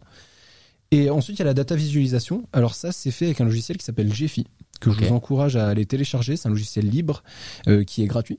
Et donc du coup vous pouvez y accéder et essayer de faire des graphes avec. Euh, c'est un logiciel en fait qui permet d'analyser les réseaux. Voilà, c'est un logiciel qui peut être utilisé à la fois d'un point de vue scientifique, d'un point de vue recherche en sciences humaines. Nous, on fait des cartographies d'internet avec, mais c'est vraiment étudier les réseaux, Mm. des nœuds, des liens, et on travaille avec ça. Et là, ça a été la partie la plus compliquée qui d'habitude est la partie même peut-être un peu fun, on va dire, parce qu'on fait la data visualisation. Ouais. Là, c'était trop dur parce que en fait, GFI n'est pas fait pour avoir des aussi gros graphes. Ah ouais. Par exemple, euh, on avait beau augmenter la puissance de, du pro, enfin changer de processeur, mais sur des grosses machines, GFI devenait pas plus puissant en fait. Il n'est Ouais. pas fait pour. euh, Pour gérer des, des très très gros c'est ça, il est pas fait pour gérer les gros. Il a Ok. pas été optimisé en fait pour gérer de la grosse donnée. Donc euh, c'est-à-dire qu'il n'y a pas de contrôle Z. Ça, Hardy serait content de que le logiciel libre, non pas de contrôle Z. Z. Et donc c'est un logiciel qui est assez austère, on va dire, dans, au niveau du design et de la prise en main, mais c'est un bijou du Mm. point de vue de la méthodologie et de ce qu'il fait. Il permet de spatialiser les graphes, de les afficher, de faire des calculs statistiques. Donc ça, c'est mon outil au quotidien. Et donc là, ça a été un peu compliqué parce que justement, on l'a poussé dans ses limites, des rendus qui ont duré Question plus- hyper bête. Vraiment très très bête. Mais c'est qu'est-ce que ça te sort? Ça te, Parce que là, je, je vis dans le genre dans, dans le chat qui demandait l'URL du site web, etc. Parce que c'est vrai qu'on a presque l'impression que c'est un site dans lequel Ouais. on peut se balader. Alors JPEG. C'est un PNG. Alors, j'ai été prêt. N'importe quoi. Euh, Donc ça te sort une image. Alors en fait, ce que ça me sort, ça me sort un rendu logiciel Ouais. que je pourrais exporter en format GFI, on va dire en format réseau, et ensuite j'ai différents choix pour l'exporter. Donc là, euh, j'ai pas mal de choix. Je pourrais l'exporter en PDF, par exemple. Euh, je peux l'exporter en SVG, je peux l'exporter en PNG, etc. Euh, le problème, c'est que les trois quarts des types d'export ne marchent pas sur Ah ce type de. Alors ça sont illisibles parce qu'à mon avis un SVG avec autant de points là, Tout à fait. Bah, en fait, j'ai essayé, une, j'ai essayé cinq fois où c'est pas allé jusqu'au bout et une fois où c'est allé jusqu'au bout. Quand je le lance, euh, Chrome est à genoux et une fois Ah qu'il bah. arrive à, à dire un, à dire un mot, il me dit la ligne numéro 8 400 000 est corrompue. Je ferme le fichier. Et donc du coup, t'es là et Ah, le SVG ça aurait été vraiment la solution ultime, mais euh, là Ah on est parti sur un, impossible. on est parti sur un PNG qui fait 45 000 pixels par 45 000 pixels. Donc euh, en gros, C'est pour ça qu'on peut quand même pas mal ça. zoomer dedans. Bah, Tu sais un poster, il fait 12 mètres par 12 mètres. Tu sais combien il y a de personnes euh, représentées là-dedans? Ouais, euh, il y a Ah, 2 c'est millions tout de- petit, de 2 millions de personnes. Il y a 2 millions de personnes. C'est vertigineux franchement Ouais, quand ouais. tu zoomes et que tu vois les Et micro trucs. Là, t'as, du coup, t'as 1 900 000, 70, Mm. dans le genre de viewers, et euh, t'as 1973 de streamers. Et ça, ça me paraissait pas évident. C'est qu'en fait, je prends le top 100 à l'instant T. Mais dans le top 100, c'est pas 100 personnes, c'est même pas 200, c'est 1970 personnes, le top 100 sur une semaine sur Twitch. Il y a 1970 streamers, je savais même pas qu'il y en avait autant Ouais, en France, non plus, ouais. qui passent au moins une fois Qui par le top moins 100 dans le sang. ouais. sur, euh, sur Twitch. C'est ouf. Et en fait, j'ai fait des petites courbes. Après ça se trouve à 4h du mat. euh, Bah, c'est ça, mais il y, a- il y a un moment, j'ai même eu ma- le top 100 où j'avais pas suffisamment de streamers. J'avais pas 100 streamers. A pas 100 Ouais, streamers genre simultanés en un- Je France. crois un jeudi à 4h du matin. J'ai Ouais. j'ai un, j'ai un graphe, euh, bon, j'ai j'ai pas tout publié là, mais euh, sur Twitter, je crois que je l'ai publié, où en fait on a les courbes et on voit les jours les plus, où il y a le plus de, de viewers et on voit qu'il y a un moment, Ouais. il y a un trou en fait, et que c'est qu'il y avait plus, il y avait plus assez de, enfin, il y avait, per- il y avait pas le nom, il y avait pas de 100 personnes dans, dans le top 100. Tu dirais que c'est donc ça c'est en- ça s'appelle la data visualisation, c'est le fait C'est de ça. essayer de, de voir et de, de pour interpréter un nombre colossal de données C'est ça. inintelligible euh, si tu l'ouvres. Bah là tu même Chrome n'arrive pas à le lire. Donc Euh, le, le dataset qui est en CSV, Ouais. au bout d'une demi-heure de scrap, tu peux plus l'ouvrir dans Excel. Parce qu'Excel te dit vous avez atteint la limite. Je vous ouvre en gros le, un- le premier, le premier million de lignes et euh, le reste sera pas chargé. Après, Sauvegardez pas, sinon vous perdez ce qu'il y a sous le million de lignes. Donc euh, au bout d'une demi-heure de scrap, Excel déjà c'est plus une, ouais, c'est plus, une plus une solution. Ah c'est fou.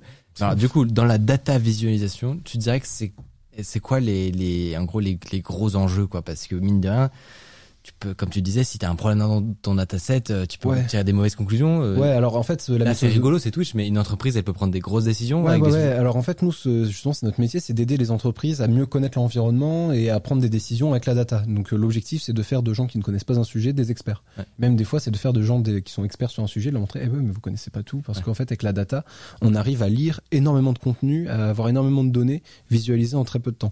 Donc ce qui est hyper important, en fait, c'est la méthodologie, parce que comme tout ça, c'est fait par des algos, c'est travaillé par ordinateur, mais euh, chaque action est décidée par un être humain et euh, on, fait, on a des biais à chaque à chaque microseconde de- d'utilisation. On se dit ah ouais, si chaque action en fait peut emmener sur potentiellement cinq biais. Et donc ce qui est important, c'est de faire attention sur tout le long de la chaîne, de pas les utiliser. Par exemple, quand tu vas aller récupérer ta donnée, euh, tu vas pas pouvoir aller récupérer toutes les données qui existent dans l'univers. Donc du coup, tu vas forcément générer un corpus. Et quand tu génères un corpus, il faut que tu aies des règles très précises et que tu pas des biais de méthodologie.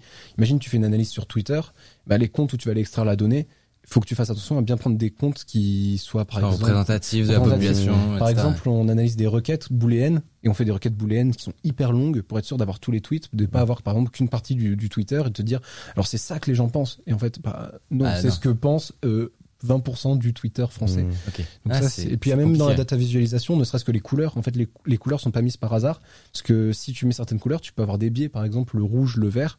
Euh, ça se trouve, tu, si tu mets une communauté en rouge, une communauté en vert, il y a des biais psychologiques Ouais. où tu vas dire ah eux, c'est les méchants, c'est les gentils. Donc souvent on évite de trop utiliser ces couleurs-là. Enfin c'est Ah, hyper tout intéressant. le long de la chaîne, la data visualisation, faut faire très attention parce que même, par exemple, ça, je trouve que c'est aussi hyper, euh, c'est assez fou parce que j'ai eu beaucoup de questions par rapport à ça. C'est euh, la taille des nœuds.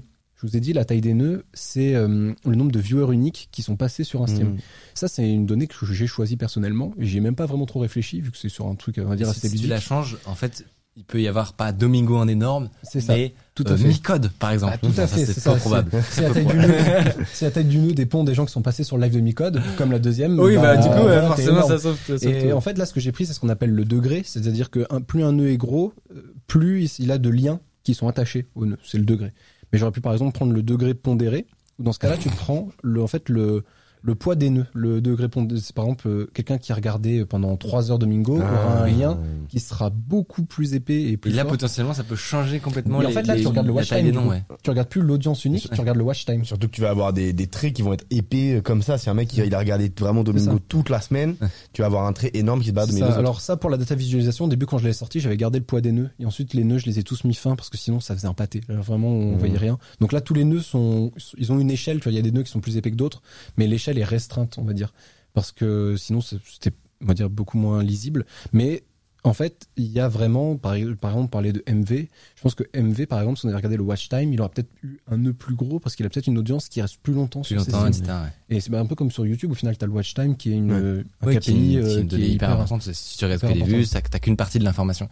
Euh, tu n'es pas venu les mains vides nous voir. Tu es venu avec une petite surprise juste avant de vous la montrer.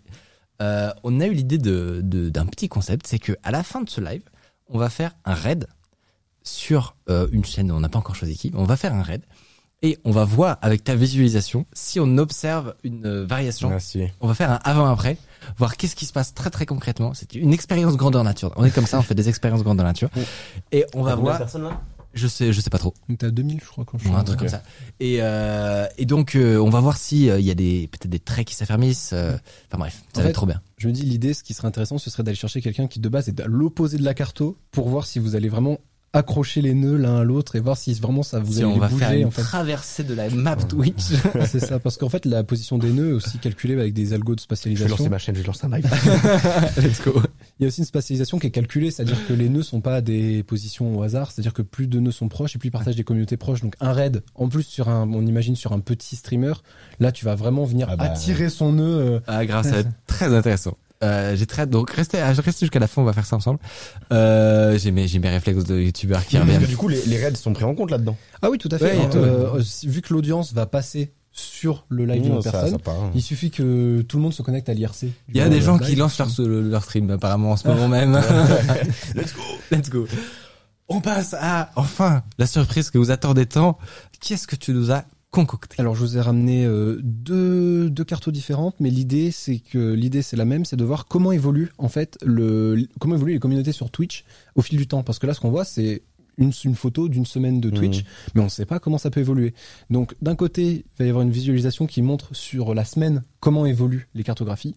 Et surtout, elle m'a beaucoup été demandé, la cartographie de la ZILAN, pour en fait voir comment, quand il y a un gros événement comme ça, comment euh, fluctuent les communautés, qui va regarder la ZILAN, qui va en avoir rien à faire, qui va rester dans son coin, qui au contraire va être un peu ambivalent entre les deux. Et euh, en plus, elle est assez, elle est assez rigolote, donc je pense qu'on va pouvoir, va pouvoir voir ça. Alors, qu'est-ce qu'on voit en premier Envoie Gabin. Ok, alors ça c'est la timeline tout d'abord. Alors celle-là, je trouve que c'est Ah, vraiment, ça. Oh, ça c'est vraiment ouf, c'est de voir comment ça évolue. Alors là, ce que vous voyez, c'est le matin. C'est-à-dire que là, on prend le Twitch de 7h à 13h. C'est le matin sur Twitch. Et euh, qui sont les gens qui sont influents sur ce créneau-là Parce que je sais pas s'il y a des leftos ici, mais le Twitch le matin, ça n'a rien à voir Ouais. avec le Twitch de l'après-midi ou même du soir. C'est marrant que Shaw il, il soit énorme. Ouais, bah chaud en fait. Bah oui, Warzone on- avec Saxi Bah ouais, le, mais le matin. Je mate ça en bouffant. donc, euh, énorme. ouais. C'est énorme. Ils arrivent, ils font des 5000, 6000 Ouais. euh, viewers le matin, donc ils sont énormes. On voit que la communauté, la communauté Warzone ressort particulièrement. On a la commu FIFA un peu à gauche qui est petite, mais qui est présente. Et euh, ce, qui, ce que je trouve euh, hyper intéressant, c'est Tonton, qui est en plein centre et qui est énorme. On a vraiment l'impression que c'est le top streamer du matin. Et en fait, quand on regarde euh, sur la carte globale, Tonton, c'est quand même un gros streamer, un gros nœud, mais on lui donnerait pas cette importance-là. Et en Mhm. fait, Tonton, c'est euh, vraiment un des top, euh, un des top streamers euh, le matin. Toujours énormément de, de viewers, communauté très très constante et tout. Et donc ça, c'est sympa de voir euh, que là ici ça ressort. On a Kameto avec Bibi, avec la Bibi Tinal. Et voilà, ça c'est Twitch le matin. Et l'idée, c'est qu'on peut reproduire ça sur toutes les temporalités. Là, par Et voir exemple, les évolutions, ouais. ça, là, vous avez Twitch le lundi. Twitch le lundi, Gotaga plein centre. Et on voit que la carto, euh, bon, la carto est assez similaire à la finale, je trouve celle-là. Mhm. Mais quand on va sur celle du mardi, Gabin, si tu m'écoutes, euh, celle du mardi, on voit que Domingo vient se greffer au centre parce que mardi c'est popcorn. J'avoue. bah oui, putain. Ah oui, j'avoue, là, Ah bah, tu du coup, Ponce, il mange aussi. C'est ça, et du coup, Ah, tout popcorn mange. c'est ça. Et là, t'as Domingo qui est vraiment centré. Et si on regarde le mercredi, le mercredi, on avait du League of Legends sur Twitch. Et donc, du coup, là, Ah, c'est ça, ça, Kameto. ça, ça nous intéresse de savoir ce qui se passe le mercredi. Ouais. Euh, D'ailleurs, sur le mercredi, on te voit beaucoup mieux sur la carto. Si tu regardes, je crois que c'est à côté d'AlphaCast qu'il est un peu en haut à droite. Le Numicode est beaucoup plus gros, t'as beaucoup moins besoin de zoomer. Je crois que c'est euh, toujours AlphaCast, à côté AlphaCast, euh, Magla, Jill, et je crois que t'es juste à côté. Donc, on n'est plus obligé de zoomer Ouais. autant que. Ah, Il y a. Ava aussi. C'est ça. Ah, et là, du coup, mercredi, il y avait du League of Legends. Boum, ceux qui vont au centre, c'est euh, Mhm. League of Legends. Et on peut continuer comme ça. Et ce qui est intéressant pour finir, je pense, c'est le dimanche, parce qu'il y avait le Big Nine de Domingo. où il a fait courir Mhm, des streamers ouais, et tout. Là, un Et, euh, et là, énorme aussi, Domingo, plein centre, il rapproche les communautés. Le jeudi, Squeezie, on en a parlé Ah, tout à bah, l'heure. Le jeudi, il est central, il est énorme, mais il y a que le jeudi. Donc c'est pour ça qu'il est pas si gros. Et du coup, voilà, là, vendredi. c'est. Au TP LOL, il y avait dû y avoir un truc. Dit, ouais, pareil, je crois qu'il y avait le League of Twittos le vendredi. Du- En vrai, c'est dingue comment coup, ça si se voit passes- de, de fou. Ouais, c'est fou. David Lafarge, bah, il a dû Ouais. faire un pack opening euh, Pokémon. euh, Il y avait dû, devait y avoir un drac feu dedans. euh, Donc Et Ouais, du coup, le, le et donc, du coup, le dimanche. dimanche, il y avait. euh, Oh, pas même mis dimanche Il y a même pas mis dimanche. Il y a le Big Nine, et là, vous Voilà. Euh, voilà, là, il y, a- plus personne qui vient, qui vient challenger. euh, Putain, incroyable. C'est ça. Et, euh, et du coup, on voit que c'est assez amovible en fonction du, des événements. Et euh, avec la Zilan, euh, ça, on va voir que la carto ne se ressemble Je plus. serais trop curieux le jour où t'as un PC de la NASA de faire ça sur un an. Oh, mais tu sais que c'est envisageable. On va lancer les. Là, là les scrappers Ton ont été mis sur pause. Bah, Est-ce qu'il va s'en remettre Ouais, ouais, ouais, c'est plutôt Gephi. Est-ce que Gephi va réussir ah ouais, à, ouais. encaisser ça? Parce que la data, c'est juste qu'il faudra un bon disque dur, tu vois. Un Après, est-ce que tu peux pas faire des moyennes par semaine qui Si, elles-mêmes sont mais, euh, ingérées euh, mais en fait, mon intuition, j'ai aucune certitude parce que c'est quelque chose de nouveau que je fais là, mais mon intuition, c'est que au final, sur une période de temps long, ça sera pas si intéressant que ça, parce que je pense que ça, au bout d'un moment, on va avoir quelque chose de représentatif. Ouais, Et je ça. pense que par exemple, un mois du Twitch FR, c'est représentatif de ce qu'il y aura sur l'année, Ouais. à moins que ça bouge. Et je trouve que c'est peut-être plus intéressant de d'avoir mois des- par mois C'est ou- ça, mois ouais. par mois, même là, on va voir la Zilan. euh, de Envoie- faire un Envoie-nous la week-end Zilan si, pour euh, si tu l'as dans. Et là, voilà. Euh, Oh. ah ouais. Oh, Zerator, mais ouais. Et là, on voit le King, euh, le King Z. D'ailleurs, qu'il il était pas si gros hein, sur euh, la, la générale, je trouve. Non, mais parce qu'il avait pas, pas énormément C'est streamé. c'est quoi le- la lueur d'espoir à droite? Euh, alors ça c'est une bonne question, c'est du Starcraft je crois. Enfin c'est un SC2, je sais pas qui est ce streamer mais ça finit par SC2 donc je... Il y a une fuite. Starcraft. Ouais, il y a une fusée, mon gars. Et là on voit du coup tous ceux qui le regardent et en fait ce qui est hyper impressionnant si Gabin tu peux aller entre Domingo et Zerator et zoomer à fond. Là du coup on a Zera qui est hyper central parce que c'est lui qui caste Ah, évidemment. Et alors vas-y zoom à fond entre Domingo et Zerator. Voici Non, un on- pâté de viewers. On dirait. Vous voyez le blanc là Ouais. C'est des noms de viewers qui sont agglutinés, Incroyable. pris entre Domingo et Zerator. Donc là on a une, un- vraiment un nuage de noms. Mais on dirait un peu l'horizon des événements, un trou noir, le Ah, truc. Denver genre. ouais, c'est SC2, ça. le streamer. Denver, euh, c'est- je ne connais pas du tout. Mais en fait, ce, qu'on- ce qui est intéressant, c'est de voir que du coup, la carto, elle est vraiment écrasée quoi par Zerator, mais que on pourrait tracer un trait à peu près au niveau de Kameto, et ce serait un trait de dire qui en fait a été relativement euh, pas indifférent, mais euh, a continué son, sa vie Twitch Mm, sans être trop impacté par ça. Et on voit les communes centrées autour des jeux. C'est-à-dire qu'on a Warzone, on a, on a Fortnite, on a FIFA à jaune, en jaune à droite, on a les slots qui sont un peu plus hauts. Et ce qui est hyper intéressant, c'est de voir que la commu JL, en fait, est hyper fidèle à JL Tommy et à, et à ses en gros, même quand il y a la Zilan, Même quand, ils, même, quand ils ont, même quand ils ont deux équipes qui participent à la Zéland, parce qu'ils avaient deux équipes, Ouais. mais en fait, ils regardent quand même que par le biais de leurs streamers. Donc ça, c'est hyper intéressant quand tu regardes les communautés, de voir comment elles ouais, interagissent. les comportements, ouais. C'est ça, et de voir qu'en fait, euh, là, ils sont hyper. euh, ils sont hyper. euh, alors là, il y a David Lafarge qui ressort. Il est en bleu parce qu'il a, il a joué à Warzone avec Shaw. Ah. Et donc, du coup, il est venu se faire agripper par la Du coup, il est devenu euh, bleu. Enfin, c'est vraiment fascinant.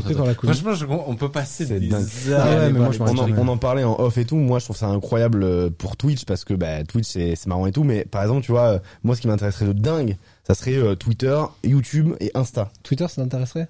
Twitter. allez, on envoie la Twitter. Eh, je, me, là, je commence à prendre la confiance. tu veux mon gars, j'ai toutes les infos Alors, tout tout pour toi. Alors, est-ce que vous allez que faire Ce que vous allez voir, c'est vraiment un truc qu'on a fait pour la première fois très récemment. c'est Ah on oui, a, on a cartographié Twitter francophone sur une journée. Là, vous avez tous les tweets qui ont fait au moins une réponse, au moins un like ou au moins un retweet. C'est-à-dire qu'on n'a pas tous les tweets euh, qui n'ont pas eu d'interaction. Mais là, tous les tweets qui ont eu d'interaction sur le dernier mercredi de mai, ils sont là. Fais voir si j'ai dit des conneries, je vois. Bah, en vrai, je pourrais les retrouver. Hein, si... Qu'est-ce que j'ai dit Qu'est-ce que tout j'ai seul dit et comme personne n'a euh, personne n'a réagi. Tu vas dire le dernier mercredi de mai C'était quel, mercredi de mai, quel je crois que jour, c'est le ça 26. 26 Et donc du coup là c'est Mmh. Twitter et euh, pizza sans- et en fait on On voit va que pas tarder. Ah bah ouais, c'est pour ça, Gabin, qui sait. Le 26 mai le 26 mai ouais. Est-ce que j'ai dit des conneries Oh J'ai rien mis. Il y a T'as le rien mis. 25 et il y a le 29, j'ai vraiment. Non, bah, je suis malade, tu n'es pas sur la carte. T'es pas. sur la carte, t'es en vert, un peu en, en bas là, entre un peu en dessous de YouTube, il y a un peu du vert. Mais en fait, ce qu'on voit sur Twitter, c'est que c'est vraiment le bordel. C'est des mots-clés Euh, là, ce qu'on voit, des c'est- comptes non, C'est les comptes. C'est les comptes qu'on tweeté. Pourquoi YouTube a autant de... Apparemment, ils sont- c'est les mentions qu'on voit là. Ah. Si, c'est en fait, ils on voit les gens qui sont tout le temps mentionnés. pour les, pour les problèmes techniques. Ah peut-être. C'est Il y a beaucoup de problèmes techniques là quand même. En fait, ce qu'on voit là, c'est les mentions, et du coup, on voit euh, qui sont qui sont les personnes qui sont le plus mentionnées sur Twitter une journée dans une Ouais, journée mais euh, en vrai, dans le monde. pour de vrai, ça se trouve il y avait une panne. Ah, mais comme ça.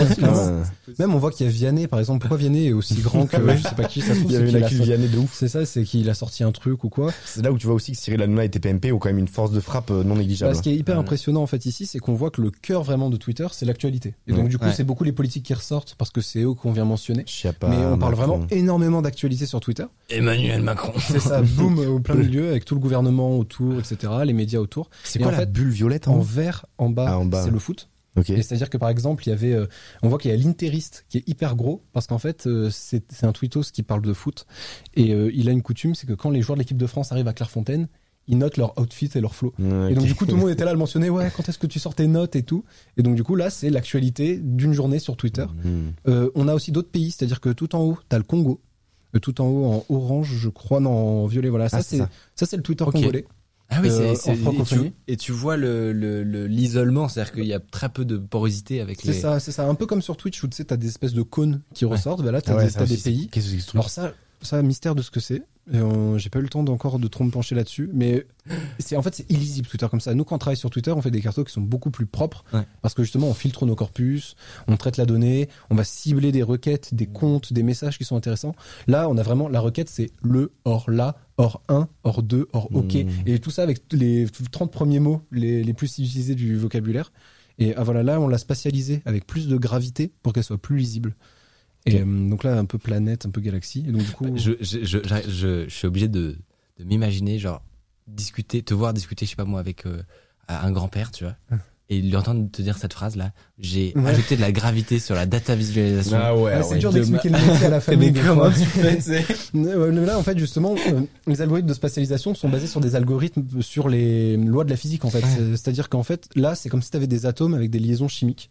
Et euh, donc, du coup, toi, t'es là et tu mets gravité x3. Et t'as le graphe, il fait. Et les trucs se font. Ouais. C'est Et, quoi euh, tous les petits ponts blancs qu'on voit là? On voyait des voilà ça là. C'est quoi tous ces petits ponts? C'est genre un mec qui a mentionné un autre mec? C'est des gens qui parlent entre eux. Ok. Ça, c'est des conversations sur Twitter. C'est ouf. C'est trop bien. Et, Et- en fait, on a tout autour de la carto parce qu'ils sont pas attirés vers le centre parce qu'ils sont, ils sont indépendants. D'ailleurs, c'est pour ça qu'ils ont pas de couleur non plus. Et ça, c'est tout ce que tu vois, la couronne autour de la carto, c'est des gens qui papotent. Ok. Et, Et on, on en a un peu parlé en off, mais euh, et ça avec YouTube, c'est pas gérable parce que moi, ce qui m'intéresserait de ouf, ça serait voir YouTube, tu vois. Alors en fait, euh, en fait, on est sur un métier qui est assez compliqué dans le sens où on se bat contre les GAFAM.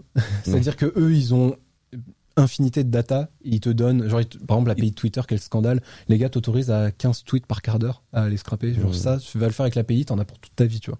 Et donc du coup, nous, on est obligé de passer par des méthodes qui sont 100% légales, mais qui vont à l'encontre Des conditions de- d'utilisation, ouais. même pas forcément des conditions d'utilisation, mais du bon vouloir, parce que c'est marqué nulle part de euh, vous n'avez pas le droit de faire ça, parce que même limite, on- justement, on joue avec ce que Twitter ne sait Ouais. pas faire, tu vois.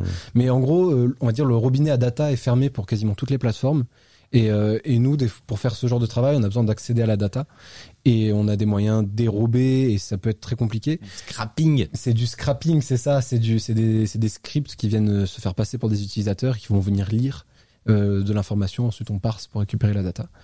Et en fait, par exemple, YouTube bloque tout. Mais il y a quand même des moyens de récupérer de la data parce que par exemple, c'est pour ça que je te disais, je te disais, c'est c'est pas à l'encontre des conditions d'utilisation parce que par exemple, si tu as scrappé des commentaires d'une vidéo, et Ouais. tu récupères que les pseudos. bah, Au final, c'est comme si tu les avais lus et que tu les avais consignés à la main, tu vois, c'est juste que t'as pas le temps de le faire. Et donc, du coup, on a des pistes, on a des. Et du coup, c'est, c'est- ça, ça vaut pas autant que des vues, mais potentiellement, tu vois, ça pourrait t'aider. bah, c'est ça, en fait, l'idée. Tu peux euh, regarder les, les, au lieu d'avoir les gens qui regardent d'autres contenus, pourrais voir les gens qui commandent. C'est exactement ça. Ouais, mais les commentaires, c'est tellement peu représentatif des gens sur YouTube, tu vois. Ce qui serait intéressant, ce serait limite de, bah, mais c'est impossible, tu vas me dire, du coup, à cause Mais de, de ces questions. c'est pas corrélé à ton audience, mais ça peut être euh, Si Google est à ce que regarde ton audience, tu vois. Ouais, non, mais Ah bon, c'est En compliqué. fait, Oui, je oui. c'est peut-être représentatif. Tu vois, un peu comme un sondage où tu vas pas aller interviewer, euh, demander à toute la France euh, son avis pour les élections. Là, tu peux dire, c'est globalement représentatif Mmh. de. Ouais, mais ce que, je pense si- que ce que tu dis, c'est que c'est une sous-population qui Ouais, est ouais, justement pas vraiment. forcément Je pense, représentative. je pense que là où ce serait vraiment intéressant, mais ce que tu as l'air de dire, c'est que c'est impossible. C'est par exemple quelqu'un qui a regardé une vidéo sur euh, la chaîne de Michael, genre. Mm. Euh, après, quelle autre chaîne il va aller consommer une Ouais. vidéo? Et du coup, tu verrais des ponts de ouf. Par Ouais, exemple, je sais que entre, bah, du coup, euh, je sais pas, euh, Ajax et quelqu'un qui fait aussi de- du bricolage, tu verrais des ponts de port. Ouais. Moi, tu verrais des trucs de ouf avec euh, Léo Duff et Cyrus, tu vois. Enfin, donc euh, ça En fait, sera- les- c'est trop intéressant. je pense que le, ce que tu verrais au final, ce serait l'algorithme YouTube. Je pense qu'au final, Ah à oui, force de oui, le oui, refaire, c'est ce qu'on disait. je ouais. pense que tu verrais le cheminement de l'algorithme de YouTube en disant Bah nous on Ok. est chaud, hein. on veut bien. et euh, on fait, par rapport à ça on fait d'ailleurs des cartos de Spotify il y, a un- il y a une plateforme qui le fait en ligne où tu mets le nom d'un artiste et ça te sort la carto en fait de l'artiste et du coup tu vois l'algorithme Spotify si tu si tu écoutes Mm. un artiste qui va te conseiller en fait et t'as cette vision là Vous, vous pourrez aller voir ça. Euh, Je, je, je saute sur l'occasion euh, pour vous dire que n'hésitez pas à aller voir cette euh, Mikote, c'est Maître Yoda. Non mais n'importe quoi, n'importe quoi. J'ai des petites oreilles. Euh, n'hésitez pas à aller voir la chaîne YouTube. Il est tard et euh, et vous abonner pour regarder les morceaux de rediffusion si vous n'avez pas le temps de de de d'être avec nous le mercredi, ce qui est tout à fait compréhensible. Et vous pouvez aller voir ça et écouter ça en podcast. Euh, où est-ce qu'on peut te suivre?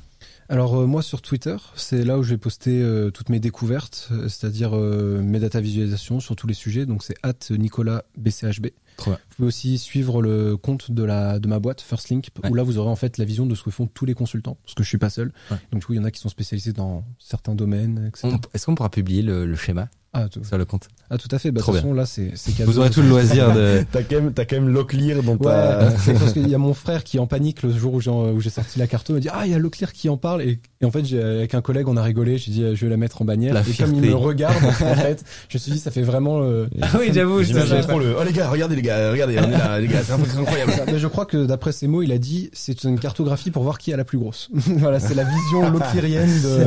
C'est une façon de voir les choses. Euh, Et- où est-ce qu'on peut te suivre, Simon? Ben moi euh, YouTube hein, essentiellement. Tu euh, twitches pas encore Bah si je twitch mais euh, vraiment pour m'amuser donc je crois qu'on doit être 150 200 viewers. On a Bah, fait un pic à plus. 1000 après un raid mais. Allez-y, allez-y, Allez, allez sur voir. ma chaîne Twitch. Allez Simon suivre, Simon. Simon Puech et puis sinon sur YouTube c'est là où je fais le plus de trucs une vidéo toutes les trois semaines à peu près. Trop fort. Voilà. Allez voir ça. Euh, nous, on va aller manger des pizzas et on se dit à très très bientôt. C'était l'émission la plus longue qu'on ait jamais fait honnêtement, mais c'était trop cool. passionnant. Faudra voir euh, comment on arrive à optimiser tout ça. Euh, T'as bien aimé l'expérience Ah, j'ai très très très beaucoup Très énormément beaucoup aimé. aimé. C'était vraiment très bien. Euh, J'espère que vous avez aimé ce, ce, ce format euh, nouveau. Du coup, le upvote, j'ai même pas précisé. Ouah, mais je suis vraiment trop con. C'est parce que pendant le jingle, on a eu un changement Ouais, d'invité. ouais. Mais du coup, upvote, c'est le nom de ce format. L'idée est de mettre en avant quelqu'un ou un projet qui nous tient particulièrement à cœur. Euh, toute ressemblance avec une autre émission est fortuite. Euh, et, et, euh, et du coup, voilà, on fera ça à l'occasion quand on a un coup de cœur, un projet vraiment. euh, quand on a un crack quoi qui qui fait comme euh, je, je te je te sauce en live mais Merci, merci, merci. euh, voilà et euh, et nous on va faire un raid juste après ça Ah oui d'ailleurs. On va Eh ben t'as ça, ouais. sur qui? Non on va on va voir ensemble euh, parce que de toute façon il y a une loupe de fin donc euh, donc on aura le temps Mmh. Du coup, restez si vous voulez être sur la carte. exactement restez euh, bah, exactement peut-être en zoomant peut-être on, on vous verra pas sûr on vous dit euh, à la semaine prochaine mercredi 20h euh, c'était underscore salut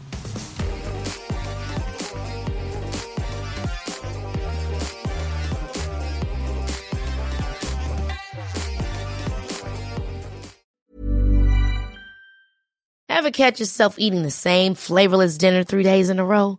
Dreaming of something better? Well, HelloFresh is your guilt-free dream come true, baby. It's me, Kiki Palmer. Let's wake up those taste buds with hot, juicy pecan-crusted chicken or garlic butter shrimp scampi. Mm. Hello Fresh. Stop dreaming of all the delicious possibilities and dig in at HelloFresh.com. Let's get this dinner party started.